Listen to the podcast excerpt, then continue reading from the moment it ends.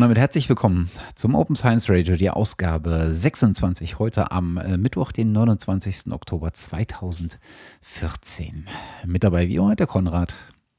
Und der Matthias. Hallo. Moin. Ja, ich kann schon mal sagen, eigentlich Ordnung, Struktur, Disziplin. Die Leute können sich auf ein wohl ähm, vorgefertigte Struktur hier freuen. Wir versuchen zumindest dieses Mal. Also wir, wir haben uns gedacht, ähm, wir wollen ein bisschen strukturierter vorgehen. Das heißt, wir haben das Ganze jetzt gebündelt, Themen und Themenweise. Also wir hoffen, es ist besser so. Schauen wir mal. Ja, ja, ja. Wir werden sehen, wie das Ganze funktioniert. Äh, im, Im Zweifel, äh, also ich glaube schon, dass das so ein bisschen der Übersichtlichkeit nutzt. Nutzt, glaube ich, uns auch so ein bisschen zur Übersichtlichkeit. Ja, ne? So im, im Vorfeld, ja. wenn man sich so mal überlegt, was ist denn eigentlich die Kernaussage von den Dingen, die man ansprechen will. Das ist irgendwie, äh, hatte ich so das Gefühl, hat schon im Vorfeld so ein bisschen dazu äh, beigetragen, dass man sich äh, ein Stückchen weit Argumentation und sowas zurechtlegt. Genau. Ich meine, bei unseren Schwerpunktthemen haben wir das ja meistens schon gehabt in der Art, aber bei den News macht das auch schon sehr viel Sinn, da wir mittlerweile auch schon so einen großen Schwall an News teilweise haben, die ja dann sich zu irgendwelchen Klumpen verdichten können und sich dann sozusagen Subthemen herausbilden. Ja, ja, absolut. Ja, Na, dann lass uns gleich mal los. Ne? Genau, dann lass uns doch mal mit, der, mit ein bisschen Hausmeisterei äh, mhm. einsteigen. Im äh, Nachtrag zur letzten Folge hat sich dann äh, jetzt noch ein bisschen was ergeben, gar nicht mal so sehr viel, äh, aber mir sind da noch zwei Dinge äh, vornehmlich vor die äh, Flinte gelaufen. Äh, und zwar hatte ich in der letzten Folge vorgestellt ähm, das Paper von Kaya Scheliger und Sascha Friesike äh, dazu gibt es ähm, jetzt äh, den Zugriff auf die Interviews, äh, die diesem Artikel zur, äh, zugrunde lagen. Äh, das Ganze beruhte ja auf einer äh, auf ähm, qualitativen Interviews, die vor allen Dingen der Kaya Scheliger durchgeführt hat. Und äh, der hat jetzt die gesamten Interviews, äh, die er für diesen Artikel geführt hat, ähm, bei Zenodo äh, hinterlegt. Und äh, da gibt es eine äh, ganz gute Linksammlung äh, vom äh, Opening Science äh, Tumblr oder äh, Microblog, äh, was ja von den Kollegen vom HIG geführt wird. Und da verlinke ich einfach mal auf diese Seite. Die haben nämlich einfach äh, mal alle Interviews zusammengeführt. Sehr gut. Über den Sas Sascha Frieseke bin ich jetzt in Würzburg gestolpert. Und zwar im Zuge der Open Access Week. Wir haben euch ja vorgewarnt. Ähm, haben, oder ja, habe ich mit jemandem von der Universitätsbibliothek zwei Vorträge gehalten und vor dem einen hatte ich einen Anruf bekommen. Und zwar von jemandem aus der BWL. Und das ist für mich eher ungewöhnlich, da ich in den äh, Lebenswissenschaften arbeite. Und wie sich herausstellte, war das der Sascha Frieseke, der dann auch später zu dem Talk mit dazugestoßen ist. Das war sehr nett und wir hatten danach auch noch ein nettes Gespräch. Der hat eine Vertretungsprofessur in Würzburg angetreten. Also nebenbei ist er noch in Berlin, aber hat auch diese Vertretungsprofessur momentan. Ah ja. Und äh, hm. konnte er dich schon zuordnen oder? Ich glaube nicht, nein. Okay. Äh, die, die implizite Frage ist natürlich, äh, hm. Äh, kennt, kennt, er uns. Äh, kennt er uns. Habe ich, hab ich, hab ich gar nicht gefragt, vermaledeite. Das ist ein guter Punkt. Bin ich gar nicht drauf gekommen, ja. Ja, es wäre jetzt natürlich schön fürs Ego gewesen, wenn du jetzt sofort gesagt hättest, na klar, kannte er mich und äh, wusste auch sofort, wo er mich hinzutun hat. Ach naja, äh, naja wir, wir, genau, wir podcasten noch ein halbes Jahr und dann, äh, dann geht sowas auch. Wir sind nicht für die Massen. Naja. Genau. Und nee, aber wir hatten ein sehr nettes Gespräch auch äh, bezüglich verschiedenster, Projekte, die er hat. Und äh, das ist, denke ich, äh, ja, da kann man sich auf einige nette Sachen freuen. Ja, ich mag auch, ähm, der hat ja relativ früh angefangen, oder anders, äh, der ist mir ähm, schon relativ früh mal äh, über den Weg gelaufen weil er sich äh, als einer der ersteren äh, nach der Gründung vom HIG oder zur Gründung vom HIG schon, also als es diese Google-Anschubfinanzierung äh, gab, ähm, sofort dran gemacht hat, äh, zu, diesem, zu dieser ersten Eröffnungskonferenz äh, schon mal äh, Open Science Artikel äh, zu veröffentlichen. Mhm. Und eine seiner, seiner Beiträge war eine, ähm, wenn ich das richtig im Kopf habe, ähm, muss ich da danach nochmal einen Link raussuchen, war eine ähm, über, ähm, ja, äh, wie nennt man sowas, ein Vergleich oder so eine, ja. so eine über Gegenüberstellung, äh, trifft es, glaube ich, ganz gut, der verschiedenen Open Science Denkschulen. Eine komparative Analyse. Genau, und ähm, das hat er gemacht in äh, auch ähm, am Ende sozusagen äh, zusammendestilliert in eine Grafik, was ich ähm, äh, ganz, ganz ähm, äh, einfach zu erschließend äh, fand. Und mhm. Ähm, da ist er mir relativ früh schon über den Weg gelaufen. Ich habe ihn dann, glaube ich, einmal oder zweimal getroffen, aber ähm, man liest ihn dann doch immer wieder, wenn man äh, zumindest in der deutschsprachigen oder in der in der in Deutschland verankerten äh, Wissenschaft zum Thema Open Science äh, so unterwegs mhm. ist, dann äh, mhm. läuft man ihm immer wieder über den Weg. Genau. Ich, ja. Ähm, genau. Äh, und als zweiten Nachtrag, äh, wir hatten das letzte Mal über Protocols.io äh, gesprochen. Und ähm, das, äh, wo es also darum ging, äh, dass man sozusagen äh, die ja, äh, Protokolle von seinen Versuchen, von seinen äh, Versuchsanordnungen oder ähnlichem äh, zur Verfügung stellt und transparent und öffentlich macht. Und wir hatten ja des Öfteren in der letzten Sendung mal so das Stichwort, ähm, naja, das XYZ der Wissenschaften, ne? Mhm. Also hieß ja dann auch die Folge. Ähm, äh, und hatten da unter anderem äh, Google Science erwähnt, ähm, die ja so das äh, GitHub der Wissenschaften äh, werden wollten oder was irgendwas anderes.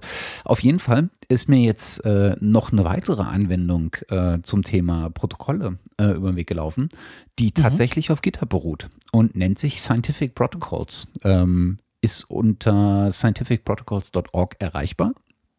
Äh, und ähm, man kann auch äh, mit seinem GitHub-Account äh, sich da einfach äh, anmelden. Und es funktioniert in der Tat äh, ähnlich wie GitHub. Das heißt also, man hat so eine Möglichkeit, da sich so ein paar äh, Protokolle schon anzu, ähm, anzugucken. Oder was heißt ein paar Protokolle? Es sind einige hundert schon online. Äh, und ich habe jetzt da nicht wahnsinnig viel Ahnung von dem, was da in diesen Protokollen mhm. steht. Ähm, aber ich finde das ähm, zumindest recht einfach äh, erschlossen. Also du hast sozusagen so eine, so eine Protokollsektion, wo äh, ein Abstract äh, erkennen, äh, einge, ähm, eingestellt ist. Du hast sozusagen alle eine Auflistung aller Materialien äh, und Reagenzen, die du brauchst. Du hast eine Auflistung des Equipments, du hast üblicherweise Auflistung des Software und dann hast du halt eine Beschreibung der, äh, des, des Prozederes ähm, und halt alles, was du sonst noch brauchst brauchst Referenzen eventuell.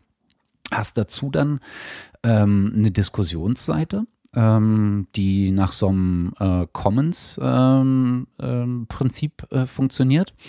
Und äh, du hast äh, unter anderem eine Revisionsansicht. Äh, also äh, wie so eine, wie so ein Versionierungsprotokoll, so ein, so ein Changes-Protokoll. Und das ganze Ding basiert auf GIST oder GIST, Ne? Also, Just von GitHub, genau. Genau, dieses Code-Snippet, ähm, äh, diese Code-Snippet-Funktionalität von GitHub. Und ich weiß nicht, äh, wie, äh, ob, ob du das sehen kannst, ob das irgendwie ein sinnvoll, äh, sinnvolles Herangehen ist, aber ich fand hm. das zumindest äh, relativ gut nachvollziehbar. Ich finde auch, das ist auch nett anzusteuern und so. Ähm, ich bin immer noch im Überlegen, ob die nicht irgendwie die Materialien auch irgendwie bei Zenode oder sowas dumpen sollten, dass man wirklich so einen festen Identifier auch bekommt, eine DOI oder sowas. Das wäre vielleicht noch der nächste Schritt, der ganz cool wäre. Ja. Dass man wirklich auch darauf verweisen kann, theoretisch, denn äh, so ein GIST kann man relativ leicht löschen. Ich bin mir nicht ganz sicher, wie, ähm, wie die gewährleisten, dass das permanent ist. Aber es ist zumindest vom, vom von der Usability ganz nett. Ja, also was ich, ähm, du hast ja die Möglichkeit, ähm, GitHub äh, Code genau äh, über Zenodo äh, sozusagen mit einer DOI äh, ausstatten zu lassen. Mhm. Ne? Mhm. Ich weiß nicht, ob die da schon äh, das bei Scientific Protocols auch implementiert haben. aber ich könnte mir vorstellen, dass das äh, eine der weiteren Ausbaustufen sein könnte. Dahinter steht ja im Übrigen auch äh, die äh, Reproducibility Initiative, ähm, über die wir auch schon mal gesprochen hatten. Mhm, genau. Also. Ja, definitiv cool. Ich werde es weiterempfehlen. so. Ja, dann tauchen wir gleich mal in die News ein, ne? würde ich fast sagen. Ja. Und zwar fangen wir erstmal an, News zum Thema Open Access. was heißt, ähm, ja, das auch im weiteren Sinne. Äh, das, äh, wir hatten das letzte Mal schon genannt, das Foster Open Science. Das ist äh, eine äh, ja, Initiative, EU-finanzierte Initiative, die ja, Open Access, Open Science ähm, pushen möchte. Und wir hatten von den verschiedenen Events gesprochen. Und sie haben noch eine andere ein anderes Format. Das ist auch eine Konferenz, die in München am MPI stattfinden wird. Oh, ich glaube, das MPI hat mehrere, äh, das, das München, München hat mehrere MPs. Ich weiß gar nicht jetzt welches, muss ich gestehen. Auf jeden Fall geht es darum, sogenannte Open Access Ambassadors einzuladen und ähm, ja, auf den Weg zu bringen, dann diesen Gedanken nach außen zu tragen. Das findet im im Dezember statt und ist meines Erachtens leider eingeschränkt auf Leute vom MPI selber oder von der Max Plancks, äh, von, nicht, vom Münchner, sondern von allgemein von den verschiedenen Max Planck Instituten. Und äh, die wollen, glaube ich, 80 Ambassadors da zusammenbringen und dann entsprechend wieder hinaus in die Welt schicken. Mhm. Also ähm, Ambassadors sind in dem Fall ähm, PhD-Students, ne? Es sind, glaube ich, näher ist, glaube ich, die nennen es allgemein Early Career äh, Step. Das heißt, PhDs, ähm, auch noch Postdocs und sogar äh, Young Group Leaders. Okay. Das geht auch noch. Genau, das Ganze findet äh, wohl statt in der äh, Zentrale der Max-Planck-Gesellschaft, die auch oh, in München ja. ist. Mhm. Äh, und zwar äh, wird das Ganze organisiert von der Max-Planck Digital Library, von der wir ja auch schon des Öfteren mal äh, hier die Rede hatten. Äh, ist, glaube ich, sogar eine der digital ausgerichteten Bibliotheken, die als erste in Deutschland auch ein Repository hatte. Hm. Wenn ich mich nicht täusche. Mhm. Ja, kann sehr gut sein. Okay. Dann war der Ulrich Herb mal wieder fleißig. ja. Der Ulrich Herb macht immer tolle, äh, tolle so Sachen äh, so als, äh, als Anfang. Der, der fängt immer an, äh, habe ich das Gefühl, so Ideen auszuklügeln und dann geht er so den ersten Schritt und stellt sie bei sich ins Blog und äh, äh, ähm, so ein bisschen mit der impliziten Aufforderung, hier, ich habe da mal so angefangen, das ist so das Simpelste, was man machen kann, hier sind alle meine Daten, äh, vielleicht hat ja jemand Lust, da so ein bisschen mhm. weiterzumachen. Ähm, äh, und tatsächlich ist es äh, immer relativ einfach, was er sich da äh, äh aussucht. Also im Sinne einfach umzusetzen. Ne? Also äh, die Daten sind verfügbar und ähm, äh, und und, und äh, er tut es halt dann einfach. Äh, genauso mhm. wie äh, jetzt in dem Fall. Genau. Was hat er denn gemacht? Achso, das war, stimmt, stimmt. Es ist schön, wenn man so auf die, auf die Shownotes guckt und äh, das so liest und dann aber vergisst zu sagen, worum es denn eigentlich ist. Ist ja eigentlich alles klar, ne? genau. Er hat eine ähm, äh, Open Access Heatmap äh, gemacht. Ne? Also äh, Heatmap kennt man ja ähm, als äh, sozusagen äh, Datenvisualisierungsmethode. Gibt es vielleicht auch woanders, weiß ich nicht so genau. Ja, auf jeden Fall. Ähm, äh, wobei, es ist ja eigentlich immer Daten, Datenvisualisierung, ne? Also wel ja, welche aber, Daten ja, du ach so, aber, aber, natürlich in verschiedensten Feldern. Genau, genau. Das, genau. Ja. Ähm, also äh, wo du sozusagen den, äh, die Intensität äh, des Datums, sei es zum Beispiel die Anzahl von irgendwas oder vielleicht die Stärke von irgendwas, äh, über äh, die Farbe markieren kannst. Und äh, wie man sich so eine Hitzekarte vorstellen würde, je dunkler die Farbe, je dunkler also das Rot, desto wärmer ist etwas, desto mehr Intensität hat es, desto mehr mehr, ähm, in dem Fall beispielsweise, ähm, desto mehr Anzahl Besitzes. Und was er halt gemacht hat, er hat sich ähm, die, er hat sich so einen Datensatz vom Directory of Open Access Journal äh, heruntergeladen, äh, was ganz nett ist, weil die nämlich die Datensätze ähm, direkt zum Download als CSV, glaube ich, anbieten. Das ist praktisch, ja. Und ähm, das hat er mal ähm, mit äh, CatoDB äh, versucht äh, auszuwerten. CatoDB ist so ein, äh, ja, so ein Webservice, äh, wo du äh, verschiedene Arten von Karten ähm, ähm, oder ja, doch von Karten erstellen kannst zur Datenvisualisierung. Also du hast, die Gemeinsamkeit ist, du hast immer eine geografische Karte darunter liegen. der Maßstab kann jetzt ähm, unterschiedlich sein, das kann eine Weltkarte sein, das kann aber auch eine Stadtkarte sein oder ähnliches ähm, und legst oder kannst über diese Karten verschiedene Layer legen, äh, die dann unterschiedliche Informationsparameter abbilden. Und kannst ähm, diese Layer in ihrer ähm, äh, Visualisierungsart äh, dann entsprechend gestalten. Also du könntest, äh, äh du kannst so eine, so eine Anzahl von äh, vorgefertigten Sets benutzen. Äh, du kannst aber auch über SQL beispielsweise selbst daran rumschrauben. Du kannst ein eigenes CSS ähm, hochladen oder verändern. Ähm, also da, die, die äh, Möglichkeiten, das Ganze für sich äh, anzupassen, sind da sehr äh, vielfältig. Und mhm. das ist im Grunde äh, frei verfügbar. Äh, da gibt es also äh, schon in der äh, Free-Version, ähm, kannst du bis zu fünf Karten anlegen. Also da kann man auch mal sich einfach anmelden und dann mal reinschnuppern, ohne dass man gleich Geld zahlen muss. Aber ich finde das ein sehr ähm, nützliches Tool, weil es auch relativ einfach zu benutzen ist. Also man kann da ziemlich gut einsteigen, ohne sich da tagelang beschäftigen mit zu müssen. Ja, und eine schöne inter interaktive Grafik, die dann da herausfällt. Das ist wirklich praktisch. Genau. Und mhm. äh, der Uwe, äh, oh, Uwe sage ich schon, äh, der Ulrich ähm, hat äh, genau das gemacht, um mal äh, so eine Heatmap äh, zu erstellen, in der er darstellt, wie viele Open Access Journals es pro Land gibt. Ne, und dann äh, das Ganze auf so eine Weltkarte projiziert und äh, klar ist das jetzt ähm, so ein bisschen erwartungskonform. Ne? Also man äh, weiß halt ungefähr oder man kann ungefähr tippen, ähm, welche Länder da mit sehr viel ähm, Open Access Journals pro Land aufwarten. Ähm, aber äh, es gibt da durchaus auch ähm, naja, überraschende Kandidaten. Beispielsweise war mhm. mir gar nicht so bewusst, dass, in, dass äh, Australien so weit äh, in, in der Mitte oder äh, weit, äh, relativ weit mhm. vorne mitspielt.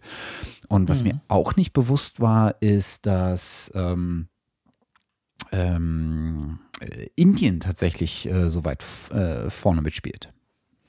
Ja, stimmt. Oder Brasilien, ne? also Brasilien noch ja. mit 936 Journals noch äh, fast doppelt so viel wie in Indien existieren. Ja, aber hat Brasilien nicht durch das Sai-Lager ähm, da entsprechend äh, starken Rückenwind? Ja, ja. Durch das, wenn das damit reingezählt wird, könnte das ja der Fall sein. Genau. Also das Schöne bei, bei äh, CartoDB oder bei dieser Umsetzung auch in dieser äh, Open Access Heatmap ist halt, dass man die Karte interaktiv wirklich auch nutzen kann. Das heißt, du kannst reinzoomen, rauszoomen, äh, du kannst, wenn du auf die Länder klickst, kriegst du so ein kleines, ähm, äh, kleines Infofeld, äh, auf welches Land du da äh, geklickt hast und wie viel Journals in diesem Land als Open Access Journals ähm, verzeichnet sind, existieren. Und das finde ich äh, echt, äh, echt spannend. Also da kommt, da kann man dann auch so ein bisschen ähm, implizit, äh, oder was heißt implizit, eigentlich so, sogar der, sehr direkt äh, Vergleiche anstellen, die man äh, sonst halt eher nicht so auf dem Schirm hat. Beispielsweise äh, der Vergleich Deutschland versus Spanien. Äh, mhm. Spanien ist jetzt nicht so unbedingt der Open Access Vorreiter in meiner Wahrnehmung, aber tatsächlich hat es äh, irgendwie 80 Prozent äh, mehr Access, äh, Open Access Journals. Mhm. Ne? Also Deutschland ist irgendwo mhm. bei 340 und Spanien ist tatsächlich bei äh, über 530 mittlerweile, äh, was mir in meiner Wahrnehmung absolut nicht bewusst war.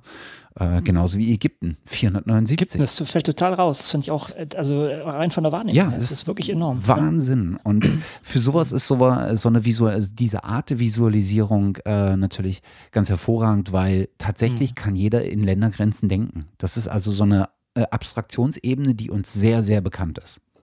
So traurig das auch ist. ja, tatsächlich. Wir sind doch alle eine, eine Menschheit. Ja. Na gut. ja, ja, ist wirklich schön. Genau. Ja, dann, also weiter so, Ulrich. Wir, wir freuen schon auf den nächsten Hack. Ja. Okay, ähm, vielleicht auch noch was äh, zum Thema Open Access. Wer sich beeilt und gerade noch ein Paper herumliegen hat und nicht weiß, wo er es publizieren möchte, wie wäre es mit PeerJ? PeerJ hat bis Ende, Ende November ähm, die Aktion laufen, dass sie kostenlos Paper publizieren. by the way, wir, wir, bekommen kein Geld dafür. wir, wir, sind große Anhänger von PJ, aber wir bekommen leider kein Geld dafür. Nein. Ähm, ja, das ist, denke ich, nur, ich glaube, die hatten das aber schon mal. Ich glaube, besonders am Anfang haben sie damit, glaube ich, viele Leute angezogen, einfach mal testweise äh, ja, Artikel zu publizieren. Und äh, ja, ich bin gespannt, wie das angenommen wird. Vielleicht kriege ich auch noch was rein. Mhm. Das Ganze ist jetzt natürlich äh, wie äh, in der letzten Woche äh, so oft äh, im Rahmen der Open Access Week ähm, publik gemacht worden. Äh, weil, weil man natürlich auch da eine ganz dankbare Audienz hat, geht aber äh, weit über die Open Access Week hinaus bis Ende November, hattest du gesagt, ne? Genau. Mhm. Mhm, genau. Was mir letztens übrigens mal passiert ist, ähm, mhm. Ich dachte so, Mensch, wir haben ja, wir, wir erwähnen eigentlich in jeder Folge ähm, neben LCW auf jeden Fall auch PeerJ. wenn, wenn. Ne, wenn ich mich so recht erinnere.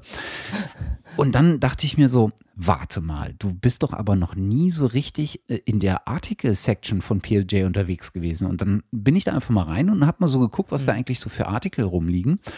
Mhm. Und tatsächlich, äh, was mir äh, gar nicht so bewusst war, du kannst halt, wenn du in diese Article-Sections äh, reingehst, hast du ja oben so eine Such, ähm, Suchzeile und darunter hast du die Suchergebnisse und da steht dann immer See all Subject Areas. Und wenn du mhm. draufklickst, geht so ein, äh, geht so ein Bereich auf, der, wo du sozusagen nochmal äh, filtern kannst nach den jeweiligen äh, Disziplinen, wissenschaftlichen Disziplinen. Also kannst du irgendwie so äh, Parasitologie, Zoologie, äh, Bioinformatics, äh, sonst was. Kannst du auch noch gröber strukturieren, dass du halt nur die Filter in der Biology angezeigt bekommst oder in der Medizin. Du kannst aber auch General anklicken. Und tatsächlich mhm. gibt es mittlerweile weitaus mehr äh, bei PeerJ als ausschließlich Biomedizin medizinische äh, Paper. Ne? Also hier gibt es ja, schon okay. Science Policy, Statistics, mhm. Computational Science, Ethical äh, Issues, ähm, HCI. Mhm. Und das fand ich ganz, ganz spannend. Und wenn man mal so auf Science Policy unterwegs äh, ist, dann finden sich da tatsächlich auch echt spannende ähm, äh, Paper, die äh, so ein bisschen Allgemeingültigkeit äh, haben. Also so das aktuellste ist da gerade Gender Differences in Conference Presentations.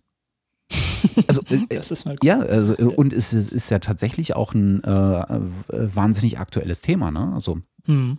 Äh, wie oft da, äh, hat man sich in, in den letzten äh, 12, äh, 24 Monaten so mal Konferenzen oder irgendwelche Veranstaltungen, auf denen man mal angeguckt und sich gedacht hat, ja, ja, da sitzen halt dann wieder ähm, die typischen äh, äh, Male White Mid 40s auf den genau. Panels. wo sind eigentlich die, die Frauen, die da mit drauf gehören? Ne? Und es ist halt die Frage, ob das die Verteilung innerhalb der, der akademischen Struktur auch widerspiegelt. Ne? Ich, ich das nicht, äh, hast du das gelesen, das Paper? Oder? Denn, Nie. Ne? Nie. Ja. Denn das, das, das ist wahrscheinlich einfach nur ein, repräsentiert das einfach ganz klar. Und dann, wenn du, wenn dein Pool halt so aufgebaut ist, dann ist auch die, die, äh, die, das Unterset, was du da, oder wie sagt man, die Untermenge, die du rausnimmst, natürlich, wenn sie repräsentativ sein soll, wahrscheinlich genauso aufgebaut. Ja, ja, ja das stimmt. Äh, auf jeden Fall sehr spannende äh, Paper, gerade in dieser Science Policy ähm, mhm. ähm, Sektion äh, fand ich. Also auch äh, beispielsweise äh, mal ein äh, Paper von David Solomon, ähm, der sich ähm, mal bei den ähm, Mega-Journals ähm, angeguckt hat, wie sich das da eigentlich mit den Artikelkosten verhält. Äh, dann gibt es hier noch ein äh, Paper, äh, wo es um den Vergleich von Citations und äh, Index Numbers zwischen Web of Science und Scopus und Google Scholar und sowas mhm. geht, äh, Data Reuse und Data Citation Papers. Also es ist wirklich äh, spannend. Und, ich war ganz erstaunt, weil ich PeerJ tatsächlich eher so in die bio biomedizinische Ecke auch gedrückt hatte muss ich eigentlich auch sagen. Von meiner Wahrnehmung war das immer so. Und auch die, die meisten, sagen wir mal so, die, die Headline-Stories sind ja meistens biologisch, also sind eigentlich immer biologisch. Genau, genau. Also da, da ist natürlich auch die Masse der Einreichungen äh, auch wesentlich höher, aber ich hm. bin da sehr erfreut zu sehen, dass es auch in die Richtung geht. Hm. Ja, wobei das auch so andere Journale wie, äh, sagen wir mal, äh, PLOS Computational Biology oder so, die machen natürlich auch manchmal solche Meta-Sachen, ja. solche Meta-Science-Artikel ja. äh, oder, oder Opinions dazu. Ja, okay. Gut.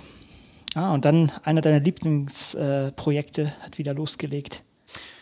Oh ja, äh, es gab natürlich im Rahmen der Open Access äh, Week äh, auch äh, Neuigkeiten vom Open Access Button. Na, wir, wir erinnern uns ja, ähm, Open Access Button, als die äh, original ähm, gestartet sind, äh, so ziemlich genau äh, vor anderthalb Jahren auf dieser Berlin 11 Satellite Conference, die von Spark organisiert wurde. Ähm, und äh, das Ganze hatte sich ja anfänglich in der Version 1.0 äh, eher so ein bisschen auf so einen, wie nennt man eigentlich sowas? Äh, auf so einen elektronischen Pranger. Also jetzt, jetzt, jetzt nicht böse. Ich weiß nicht genau, was du meinst. Äh, nicht böse gemeint, aber die Funktionalität war ja tatsächlich eher wie so ein Alert-Button. Ne? Also ich laufe ja. hier gegen eine Paywall und ähm, äh, melde das dann an der Stelle und äh, das Ganze wird aufgezeichnet und wird auf eine Karte mhm. gepackt äh, und äh, es ist einsichtig sozusagen äh, aus der Auswertung der Karte, aus der Gegenüberstellung, wo sind eigentlich die Zugriffe auf Paper, äh, in welcher Region liegen die und so weiter und so fort.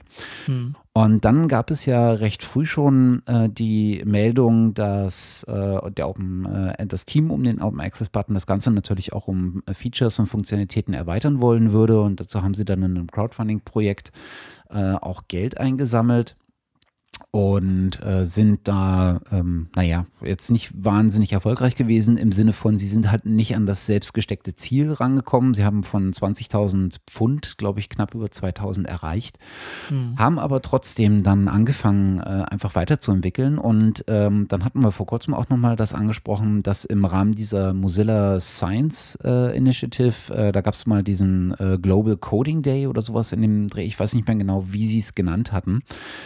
Aber im Rahmen dessen wurde da auch ähm, einiges am Open Access Button rumgeklöppelt. Und tatsächlich ist jetzt zum, äh, zur Open Access Week äh, 2014 äh, die Version 2.0 äh, offiziell gestartet.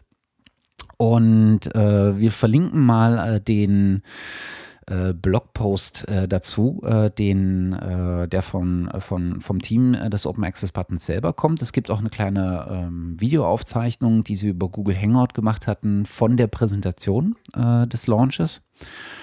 Und äh, was sie gemacht haben ist, ähm, sie sind tatsächlich so ein Stückchen ähm, eher in die Richtung Community gegangen und äh, haben halt äh, beispielsweise einen, jetzt einen Blog ähm, eingerichtet. Mhm. Sie haben neue Browser-Plugins entwickelt. Das heißt also, es geht jetzt nicht mehr nur um das äh, über das Bookmarklet, sondern man kann direkt mhm. im Browser-Plugin äh, das Ganze jetzt ähm, äh, nutzen. Äh, sie haben das Bookma äh, Bookmarklet selber äh, aufpoliert, funktioniert jetzt ein bisschen ähm, äh, zuverlässiger und ist auch ein bisschen, ein bisschen, bisschen ähm, glatt polierter, ein bisschen netter anzusehen. Was sie aber vor allen Dingen gemacht haben, ist, Sie sind dazu übergegangen, ähm, den Nutzern äh, vom Open Access Button äh, Profil zur Verfügung zu stellen. Und tatsächlich äh, lassen sich in diesem Pro äh, Profil beispielsweise äh, die Paper wiederfinden, die man ähm, als, äh, die man gemeldet hat, dass man nicht auf sie zureichen, zugreifen kann.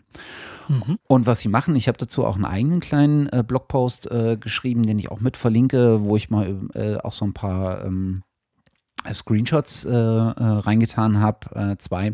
Sie haben halt in dem Moment, wo man äh, über das Bookmarklet jetzt ein ähm, ähm, Closed Access Paper meldet, ähm, listen sie das nicht nur in deinem Profil, sondern sie geben dir instantan über das Bookmarklet ein Feedback zurück, wo du eventuell dieses, unter welchen Links du dieses Paper frei zur Verfügung finden könntest, hm, wenn es okay. denn schon irgendwo anders äh, zu finden mhm. ist. Ne? Also mhm. ich habe es jetzt mal ausprobiert über ein äh, Paper, was ich bei äh, Scientific American äh, äh, markiert habe.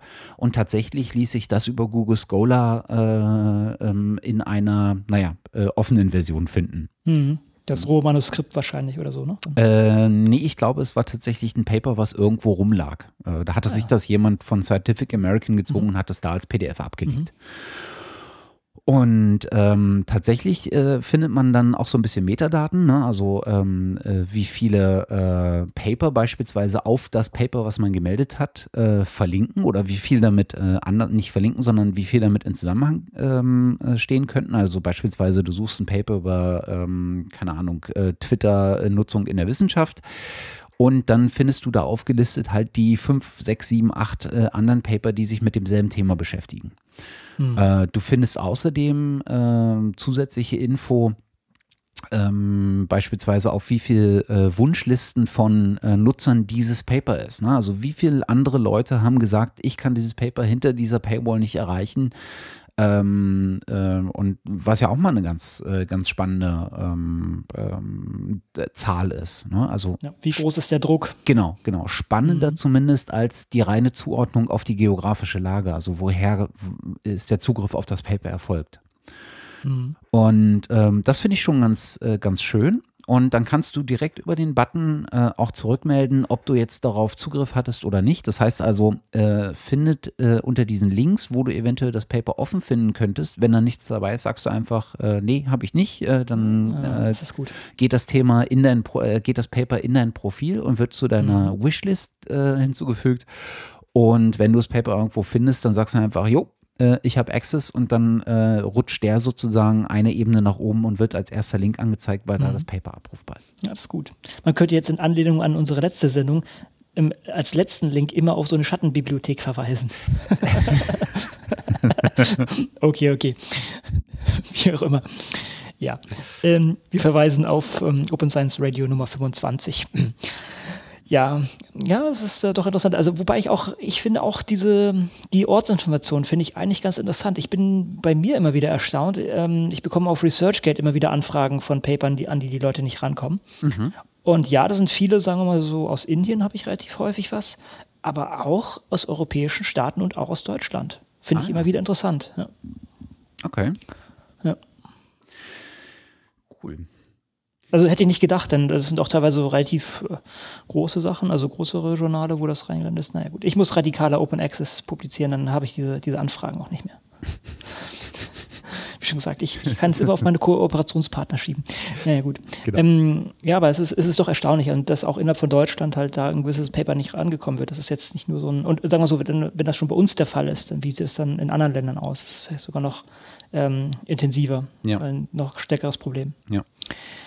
Ja, auch im Zuge der Open Access Week hat äh, Netzpolitik einen schönen Dreiteiler verpasst, äh, verfasst, äh, der, der relativ lesende, lesenswert ist und äh, einfach so ein bisschen die Historie aufrollt und verschiedene Aspekte beleuchtet. Also das ist eigentlich ein guter Einstieg in das Thema für die Leute, die das vielleicht noch nicht so auf dem Radar haben, beziehungsweise um, um Lücken zu füllen. Hm.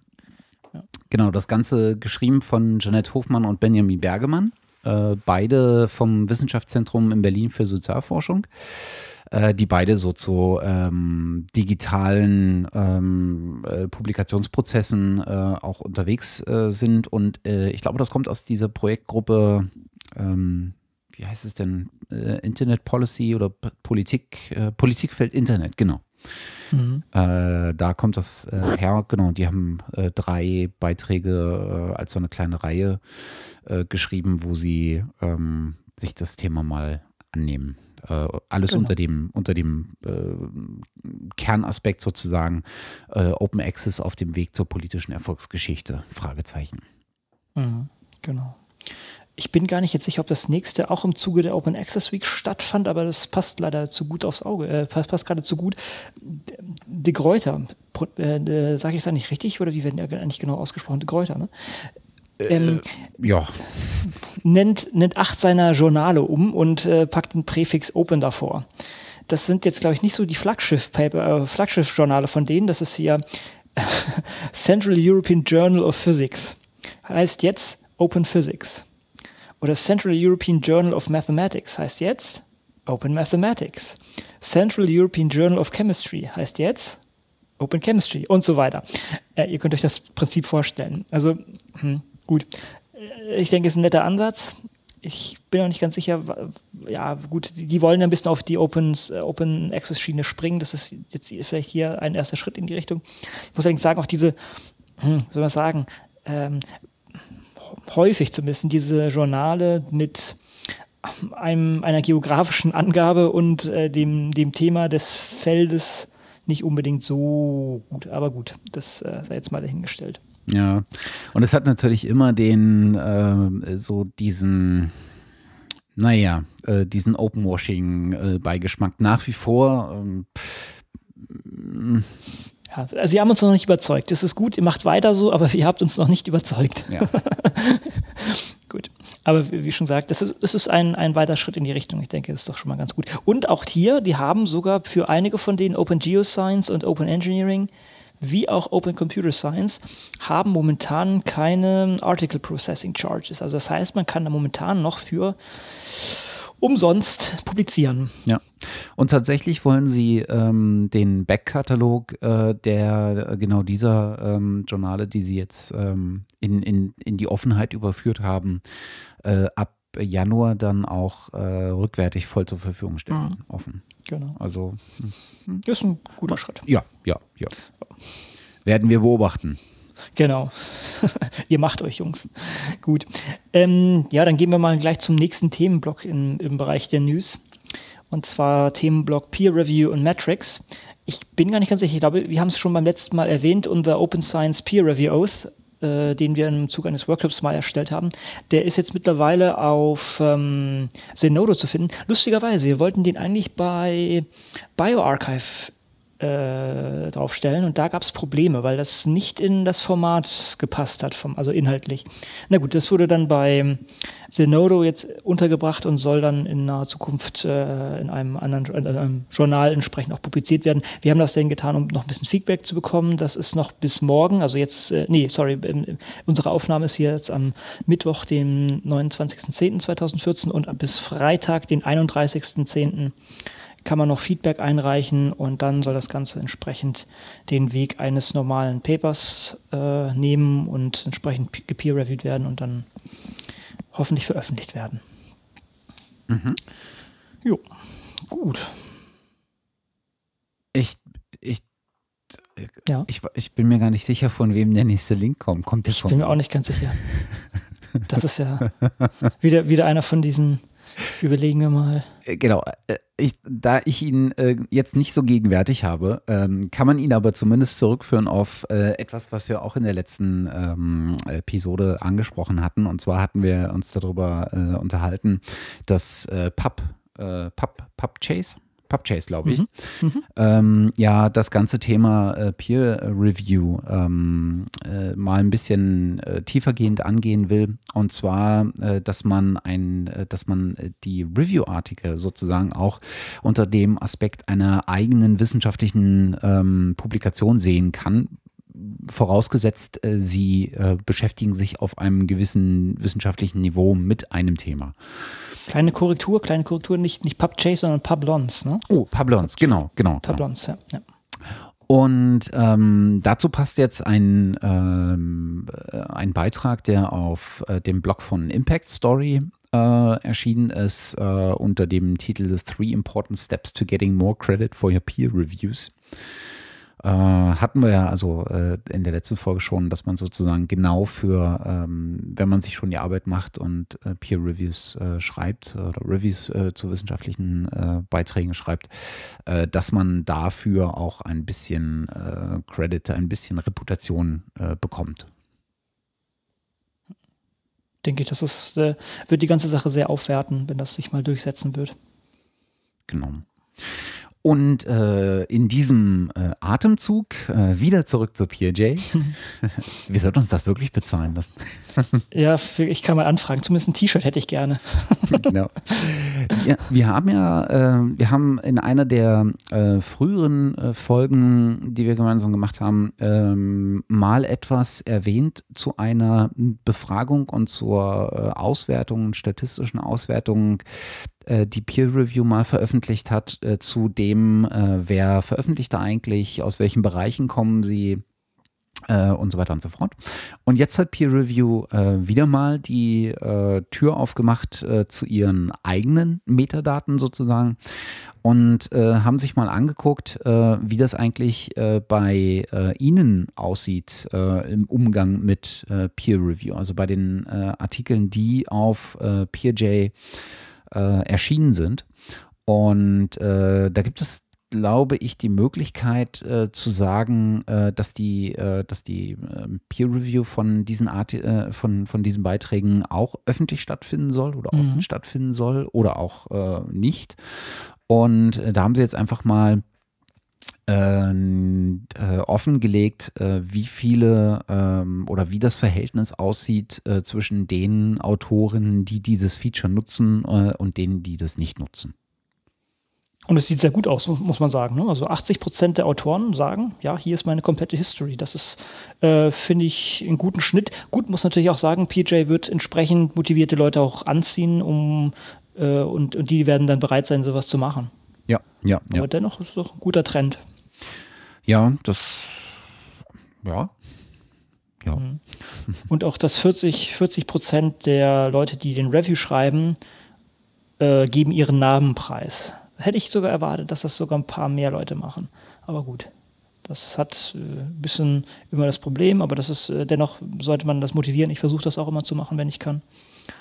Ja. Also jetzt wäre sozusagen äh, für mich auch die Schnittmenge nochmal äh, interessant. Also wie viele Autoren, die bei PJ ähm, veröffentlichen, sind denn auch gleichzeitig Reviewer bei PJ mm. und gehen sozusagen mm. an mhm. das Review mit demselben Mindset ran wie an die Veröffentlichung ihrer eigenen Beiträge? Mhm. Na, und äh, wie groß ist da sozusagen die nicht deckungsgleiche Menge? Also wo sind ähm, die äh, Reviewers, die äh, nicht gleichzeitig Autoren auf Peer Review oder als Autoren auf Peer Review unterwegs sind? Das wäre nochmal eine, mhm. eine, so eine spannende, äh, spannende Zahl äh, oder ein spannendes Verhältnis. Mhm. Okay, nächster Block heißt äh, also wieder weiter in den News, Gratification. Und ähm, ja, da bist du auf was Interessantes gestoßen. Das ist bei mir nicht auf dem Radar gelandet, muss ich sagen. Bei mir auch erst ähm, oder auch schon kurz nachdem wir die letzte Folge aufge, äh, mhm. aufgezeichnet haben. Äh, deswegen weiß ich nicht, äh, habe ich nicht mehr so ganz auf dem Schirm ähm, alle Kleinigkeiten. Aber äh, worum es im Grunde geht, ist, ähm, wir haben über die letzten Jahre in, in, dieser digitalen Welt ja gesehen, dass Gamification und äh, Badgification ähm, durchaus um sich greifen. Ne? Zum Teil als äh, Motivation, äh, zum Teil aber auch als sinnvolle äh, Visualisierung ähm, von bestimmten Stufen, weil äh, natürlich hat man äh, immer das Problem, auf, man würde gerne Informationen auf einen Blick äh, erkennbar transportieren können. Und sowas wie Badges, sowas wie äh, auch äh, Altmetrics äh, nutzt ja beispielsweise diese, diesen, diesen Donut, der auf einen Blick äh, schon allein über den Aufbau dieses Donuts und die Farbgebung dieses Donuts ein, gewissen, ein gewisses Informationspotenzial trägt. Und ähm, Badges äh, funktionieren ja nach einem ähnlichen äh, Prinzip, ähm, halt etwas, äh, etwas starrer, ähm, weil du bestimmte Bereiche mit einem Badge abdecken musst. Und es gibt dieses, von Mozilla gibt es beispielsweise dieses Open Badges äh, Projekt, äh, was sich so zur ähm, äh, zur Aufgabe gemacht hat, äh, mal diesen Badgification-Gedanken äh, im Netz äh, mal auf äh, breite äh, Beine zu stellen ähm, und so aufzubereiten, dass man ein, eine Funktionalität oder ein System an Badges anbieten kann, was man, was Interessierte einfach nehmen können und für ihre Projekte anpassen können. Daher Open mhm. Badges. Mhm. Und jetzt ist mir ein Artikel auf Biomed Central äh, über den Weg gelaufen äh, von äh, Amy Knally, heißt sie, glaube ich. Nee, Amy Knall, genau.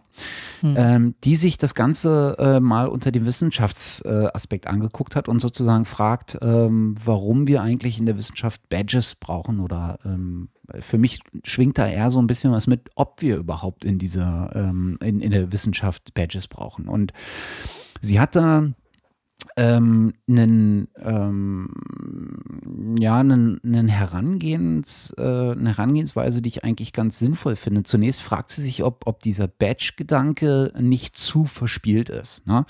Äh, weil mhm. tatsächlich, wenn du, wenn du versuchst, äh, über Zwang in dieser Wissenschaft etwas äh, zu implementieren, was aber nicht der Ernsthaftigkeit, äh, mit der viele an dieses Thema rangehen, genügt, dann verspielst du dir da schon wieder ähm, äh, so ein Stückchen weit ähm, ja, ähm, eventuelle Nutzer oder eventuelle Interessenten oder Wohlwollen oder ähnliches.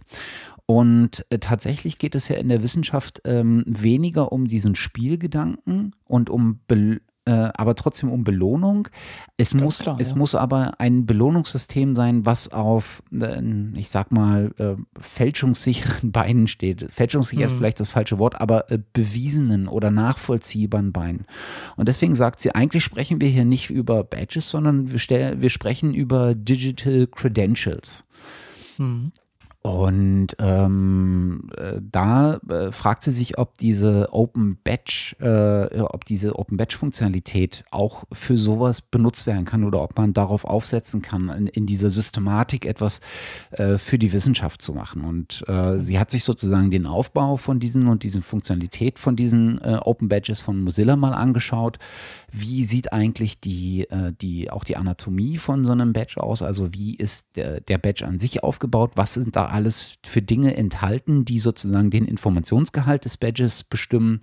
Und wie könnte man das ähm, auf die Wissenschaftswelt übertragen? Und äh, hat da, glaube ich, ganz, äh, ganz gute, ähm, ganz gute Ansätze.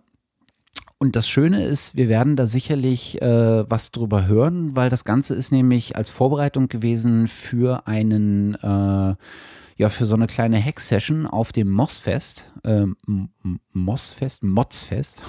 Egal wie man es betont, es klingt immer irgendwie dämlich. Also das Mozilla-Fest, äh, was jetzt 24. bis 26. Oktober stattgefunden hat. Und ähm, sie hatte in dem Beitrag ganz unten ist auch das Etherpad für diese Session ähm, ähm, verlinkt. Und tatsächlich ist in dem Etherpad eine ganze Menge passiert. Und wenn man da mal so quer liest, dann, gelandet, ja.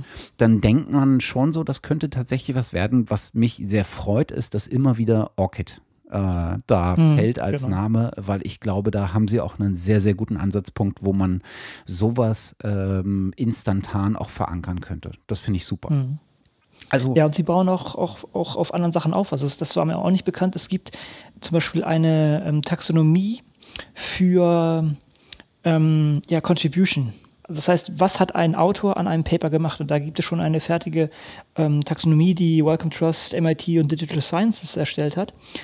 Und äh, das dann halt in sowas einzupflegen oder darzustellen, das ist dann, äh, denke ich, einfacher, wenn man sich da äh, schon geeinigt hat.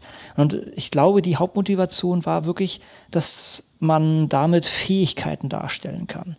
Was häufig verloren geht. Wenn ich jetzt irgendwo mich bewerbe und da halt nur so ein, so ein Paper auf den Tisch lege, hat der mir, der mir gegenüber sitzt keine Ahnung, was ich an diesem Paper eigentlich gemacht habe.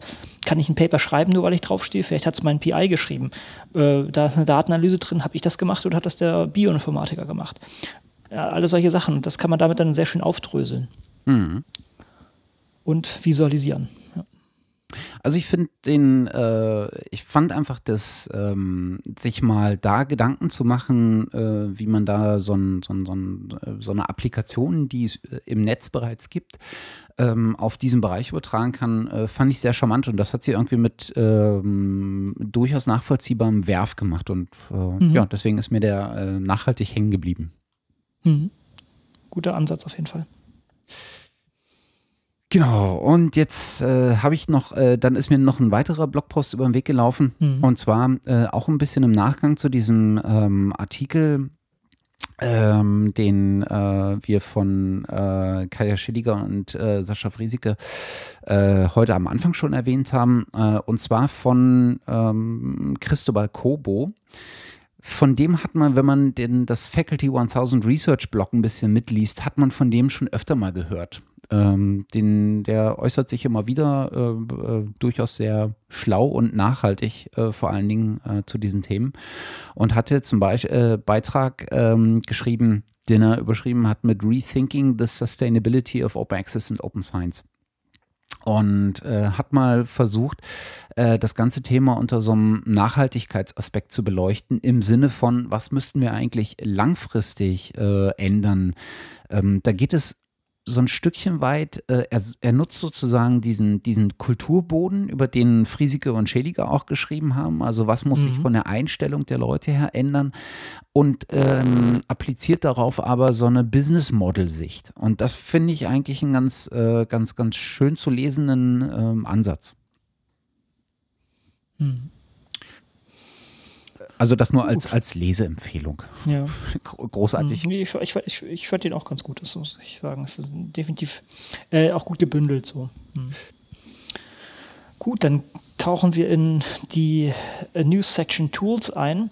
Ähm, wir hatten, glaube ich, letztes Mal auch relativ intensiv über Google Scholar diskutiert und es gibt bei Medium einen Artikel über den Kopf hinter Google Scholar und die Geschichte von Google Scholar. Das ist äh, sehr äh, ja, ein, einblicksreich. Einblicksreich, wie sagt man? Äh, ja, wie auch immer. Also man, man hatte mal ganz nette Einblicke, wie das Ganze entstand und äh, vielleicht als kleine Lektüre in der Art. Dann habe ich noch ein Tool gefunden. Ich bin noch nicht ganz sicher. Also es, ist, es funktioniert sehr schnell. Das heißt ähm, Paparity und äh, mit dem, äh, mit dem Motto Open Science Aggregated ausgestattet, wobei es eigentlich Open Science sein müsste. Vielleicht, gut, wer weiß, wer weiß was sie noch integrieren. Letztendlich ist es eine Suchmaschine für Open Access Journale und Paper. Und ich muss sagen, was mich was mir aufgefallen ist, die Suche funktioniert enorm schnell. Also wenn man etwas eintippt, bekommt man sehr schnell die Ergebnisse. Das haben sie sehr gut gelöst. Ich habe jetzt noch nicht auf äh, Vollständigkeit geprüft, also wenn ich jetzt nach meinen Sachen zum Beispiel suche, was alles da ist, aber sie versuchen das natürlich auch weiterhin auszubauen. Man kann auch äh, Journale vorschlagen und langfristiges Ziel auch, also sie sagen zumindest 100 Prozent der Open Access publizierten Paper zu integrieren und entsprechend zur Verfügung zu stellen. Ich glaube, das ist ein Startup aus ähm, Polen, zumindest sind viele von den Machern aus, aus Polen, aus Warschau sollte man vielleicht auf dem Radar behalten und ähm, ja, sie sagen halt, sie sagen, ähm, ja, ganz klar bekennen sie sich da zum, zum Open Access und sagen, okay, wir, alles andere ist uns egal, wir suchen wirklich oder wir, wir bieten nur eine Schnittstelle zu den offenen Publikationen. Das wäre natürlich auch ein Ansatz, äh, haben wir letztes Mal gar nicht so richtig ähm, äh, verfolgt. Äh, aber das wäre natürlich auch ein äh, schönes Druckmittel, ne? Äh, Suchmaschinenintegrität. Ähm, also sozusagen, dass die Verlage irgendwann ja. sehen würden, oh verdammt, ich werde in, in, bestimmten Suchmaschinen nur gelistet, wenn ich Open mhm. Access publiziere. Das ist mhm. so, ein, so, ein, Stückchen weit das, was, äh, was wo, wo, man gerade mit dem Leistungsschutzrecht hier in Deutschland versucht, entgegenzuwirken. Aber. ja, interessant. Ja. Ich glaube, kommen wir leider. Da müsste man erst nochmal PubMed hacken. Ja, tatsächlich. Na gut. Gut. Ja, und ich habe ein Tool ausgegraben, äh, was tatsächlich äh, dein Bruder schon 2007 gebastelt hat. ich dachte schon, als ich das gesehen habe, kommt mir doch bekannt vor. Ja. Mhm. Also, äh, ähm, äh, ich bin, ich bin ja erstaunt, ähm, dass er das auch schon über Blender gemacht hat. Wahnsinn. Mhm. Ähm, also, ja. genau, es geht um Blender. Ähm, und äh, Blender ist was, was, äh, was ich sehr sympathisch finde, weil das ein wahnsinnig, ähm, äh, ein wahnsinnig ähm, mächtiges Tool ist, ähm, äh, was äh, allerdings aus aus komplett open, aus der, aus der Open Source Bewegung äh, kommt. Blender ist sozusagen so eine 3D-Grafik-Software. Ja, Rendering-Software. Genau, äh, vergleichbar 3D, 3D Max oder Maya oder sonst was äh, wird mittlerweile in äh, diversen Bereichen eingesetzt, äh, wird mittlerweile auch äh, in vielen Profibereichen eingesetzt, äh, zum äh, teilweise sogar zum Postprocessing oder ähm, zur Postpro, Postpro von äh, von, von Realfilmen oder aber auch von Animationsfilmen und so weiter und so fort. Also es ist echt äh, Wahnsinn, da geht eine ganze Welt auf, wenn man sich da mal mit ähm, beschäftigt. Ähm, ich muss zugeben, ich gucke mir da sehr gerne Tutorials an, so anderthalb Stunden lang, wie modelliere ich einen Ozean inklusive Wellenbewegung und sowas. Kann ich super zu einschlafen, das ist echt Wahnsinn. äh, staunend und dann von solchen Sachen träumen. Genau. Äh, das Schöne ist, das Tool ist, wie gesagt, Open, äh, Open Source. Da gibt es eine reghafte, äh, lebhafte Community, äh, die da drumherum existiert. Und äh, du kannst in das Tool ähm, sehr viel integrieren. Du kannst da dein, deine eigenen ähm, ja, Rendermechanismen äh, etc. schreiben. Ähm, Großteil über Python, geht, gehen aber, glaube ich, noch, auch noch andere Sachen. Und äh, tatsächlich, was mir gar nicht so klar war oder wo, worauf ich hier jetzt nicht ähm, sofort gekommen bin, äh, kann man das Ganze natürlich auch zur äh, Visualisierung äh, von bestimmten äh, wissenschaftlichen Fragestellungen ähm, nehmen, mit denen man sich beschäftigt. Das Wichtige ist hm. sozusagen, dass man das Parsing der Daten hinkriegt auf die visuelle Darstellung. Hm. Und äh, da bin ich jetzt halt auf auf was gestoßen, ähm, was ein Wissenschaftler an der Ruhr-Uni in Bochum ähm, mit Blender gemacht hat. Der hat nämlich ähm, ein Parametric Anatomical Modeling, ähm, ähm, ähm, ja, wie nennt man das denn, Plugin äh, geschrieben und hat mhm. sozusagen Blender benutzt, um seine, ähm, äh, um, um die Daten, die ihm aus seiner äh, Forschung vorlagen, zu visualisieren. Ich glaube, er hat irgendwas äh, ein Teil des Hippocampus, ähm, also irgendein Gehirnteil ähm, visualisiert in Blender. Mhm. Fand ich irgendwie ganz, ganz, ganz spaßig, äh, weil ähm, einfach Open Source und damit einfach frei nutzbar und wahnsinnig anpassbar. Und tatsächlich hat dein Bruder das Ganze schon 2007 gemacht. Ja, er hat ähm, meines Erachtens Drosophila, also die äh, Fruchtfliege, genommen, hat da Schnitte machen lassen oder selber gemacht von, von dem Gehirn und hat dann die neuronale Struktur, glaube ich, da entsprechend modelliert. Ähm, bin mir auch nicht ganz sicher. Aber das ist, glaube ich, auf der Blender-Konferenz hat er das da präsentiert. Deshalb kann man das auch relativ leicht hier mal verlinken. Und äh, ja. Ja, kann man mal, kann man mal drauf schauen. Toll. Ich finde ich find das super. Mhm. Ich, ich werde ihn nochmal darauf hinweisen, dass wir da, dass das wieder zur Sprache kam. Ja. ja. Gut, ich bin noch über ein anderes Tool gestolpert, wobei ich das noch nicht in Gänze angeschaut habe, äh, angeschaut habe. Und das ist auch nicht nur Open Science mäßig oder wissenschaftsbezogen, sondern äh, ja, das ist ähm, weitreichender und hat auch relativ starken Support von verschiedensten Gruppierungen, von der Knight Foundation, der Shuttleworth Foundation und äh, Alfred Sloan Foundation. Ähm, es geht hierbei um eine Möglichkeit, das Web zu annotieren. Und da gab es schon viele, viele Ansätze in der Richtung. Es gibt auch ein nettes Einführungsvideo, was das mal zum Besten gibt.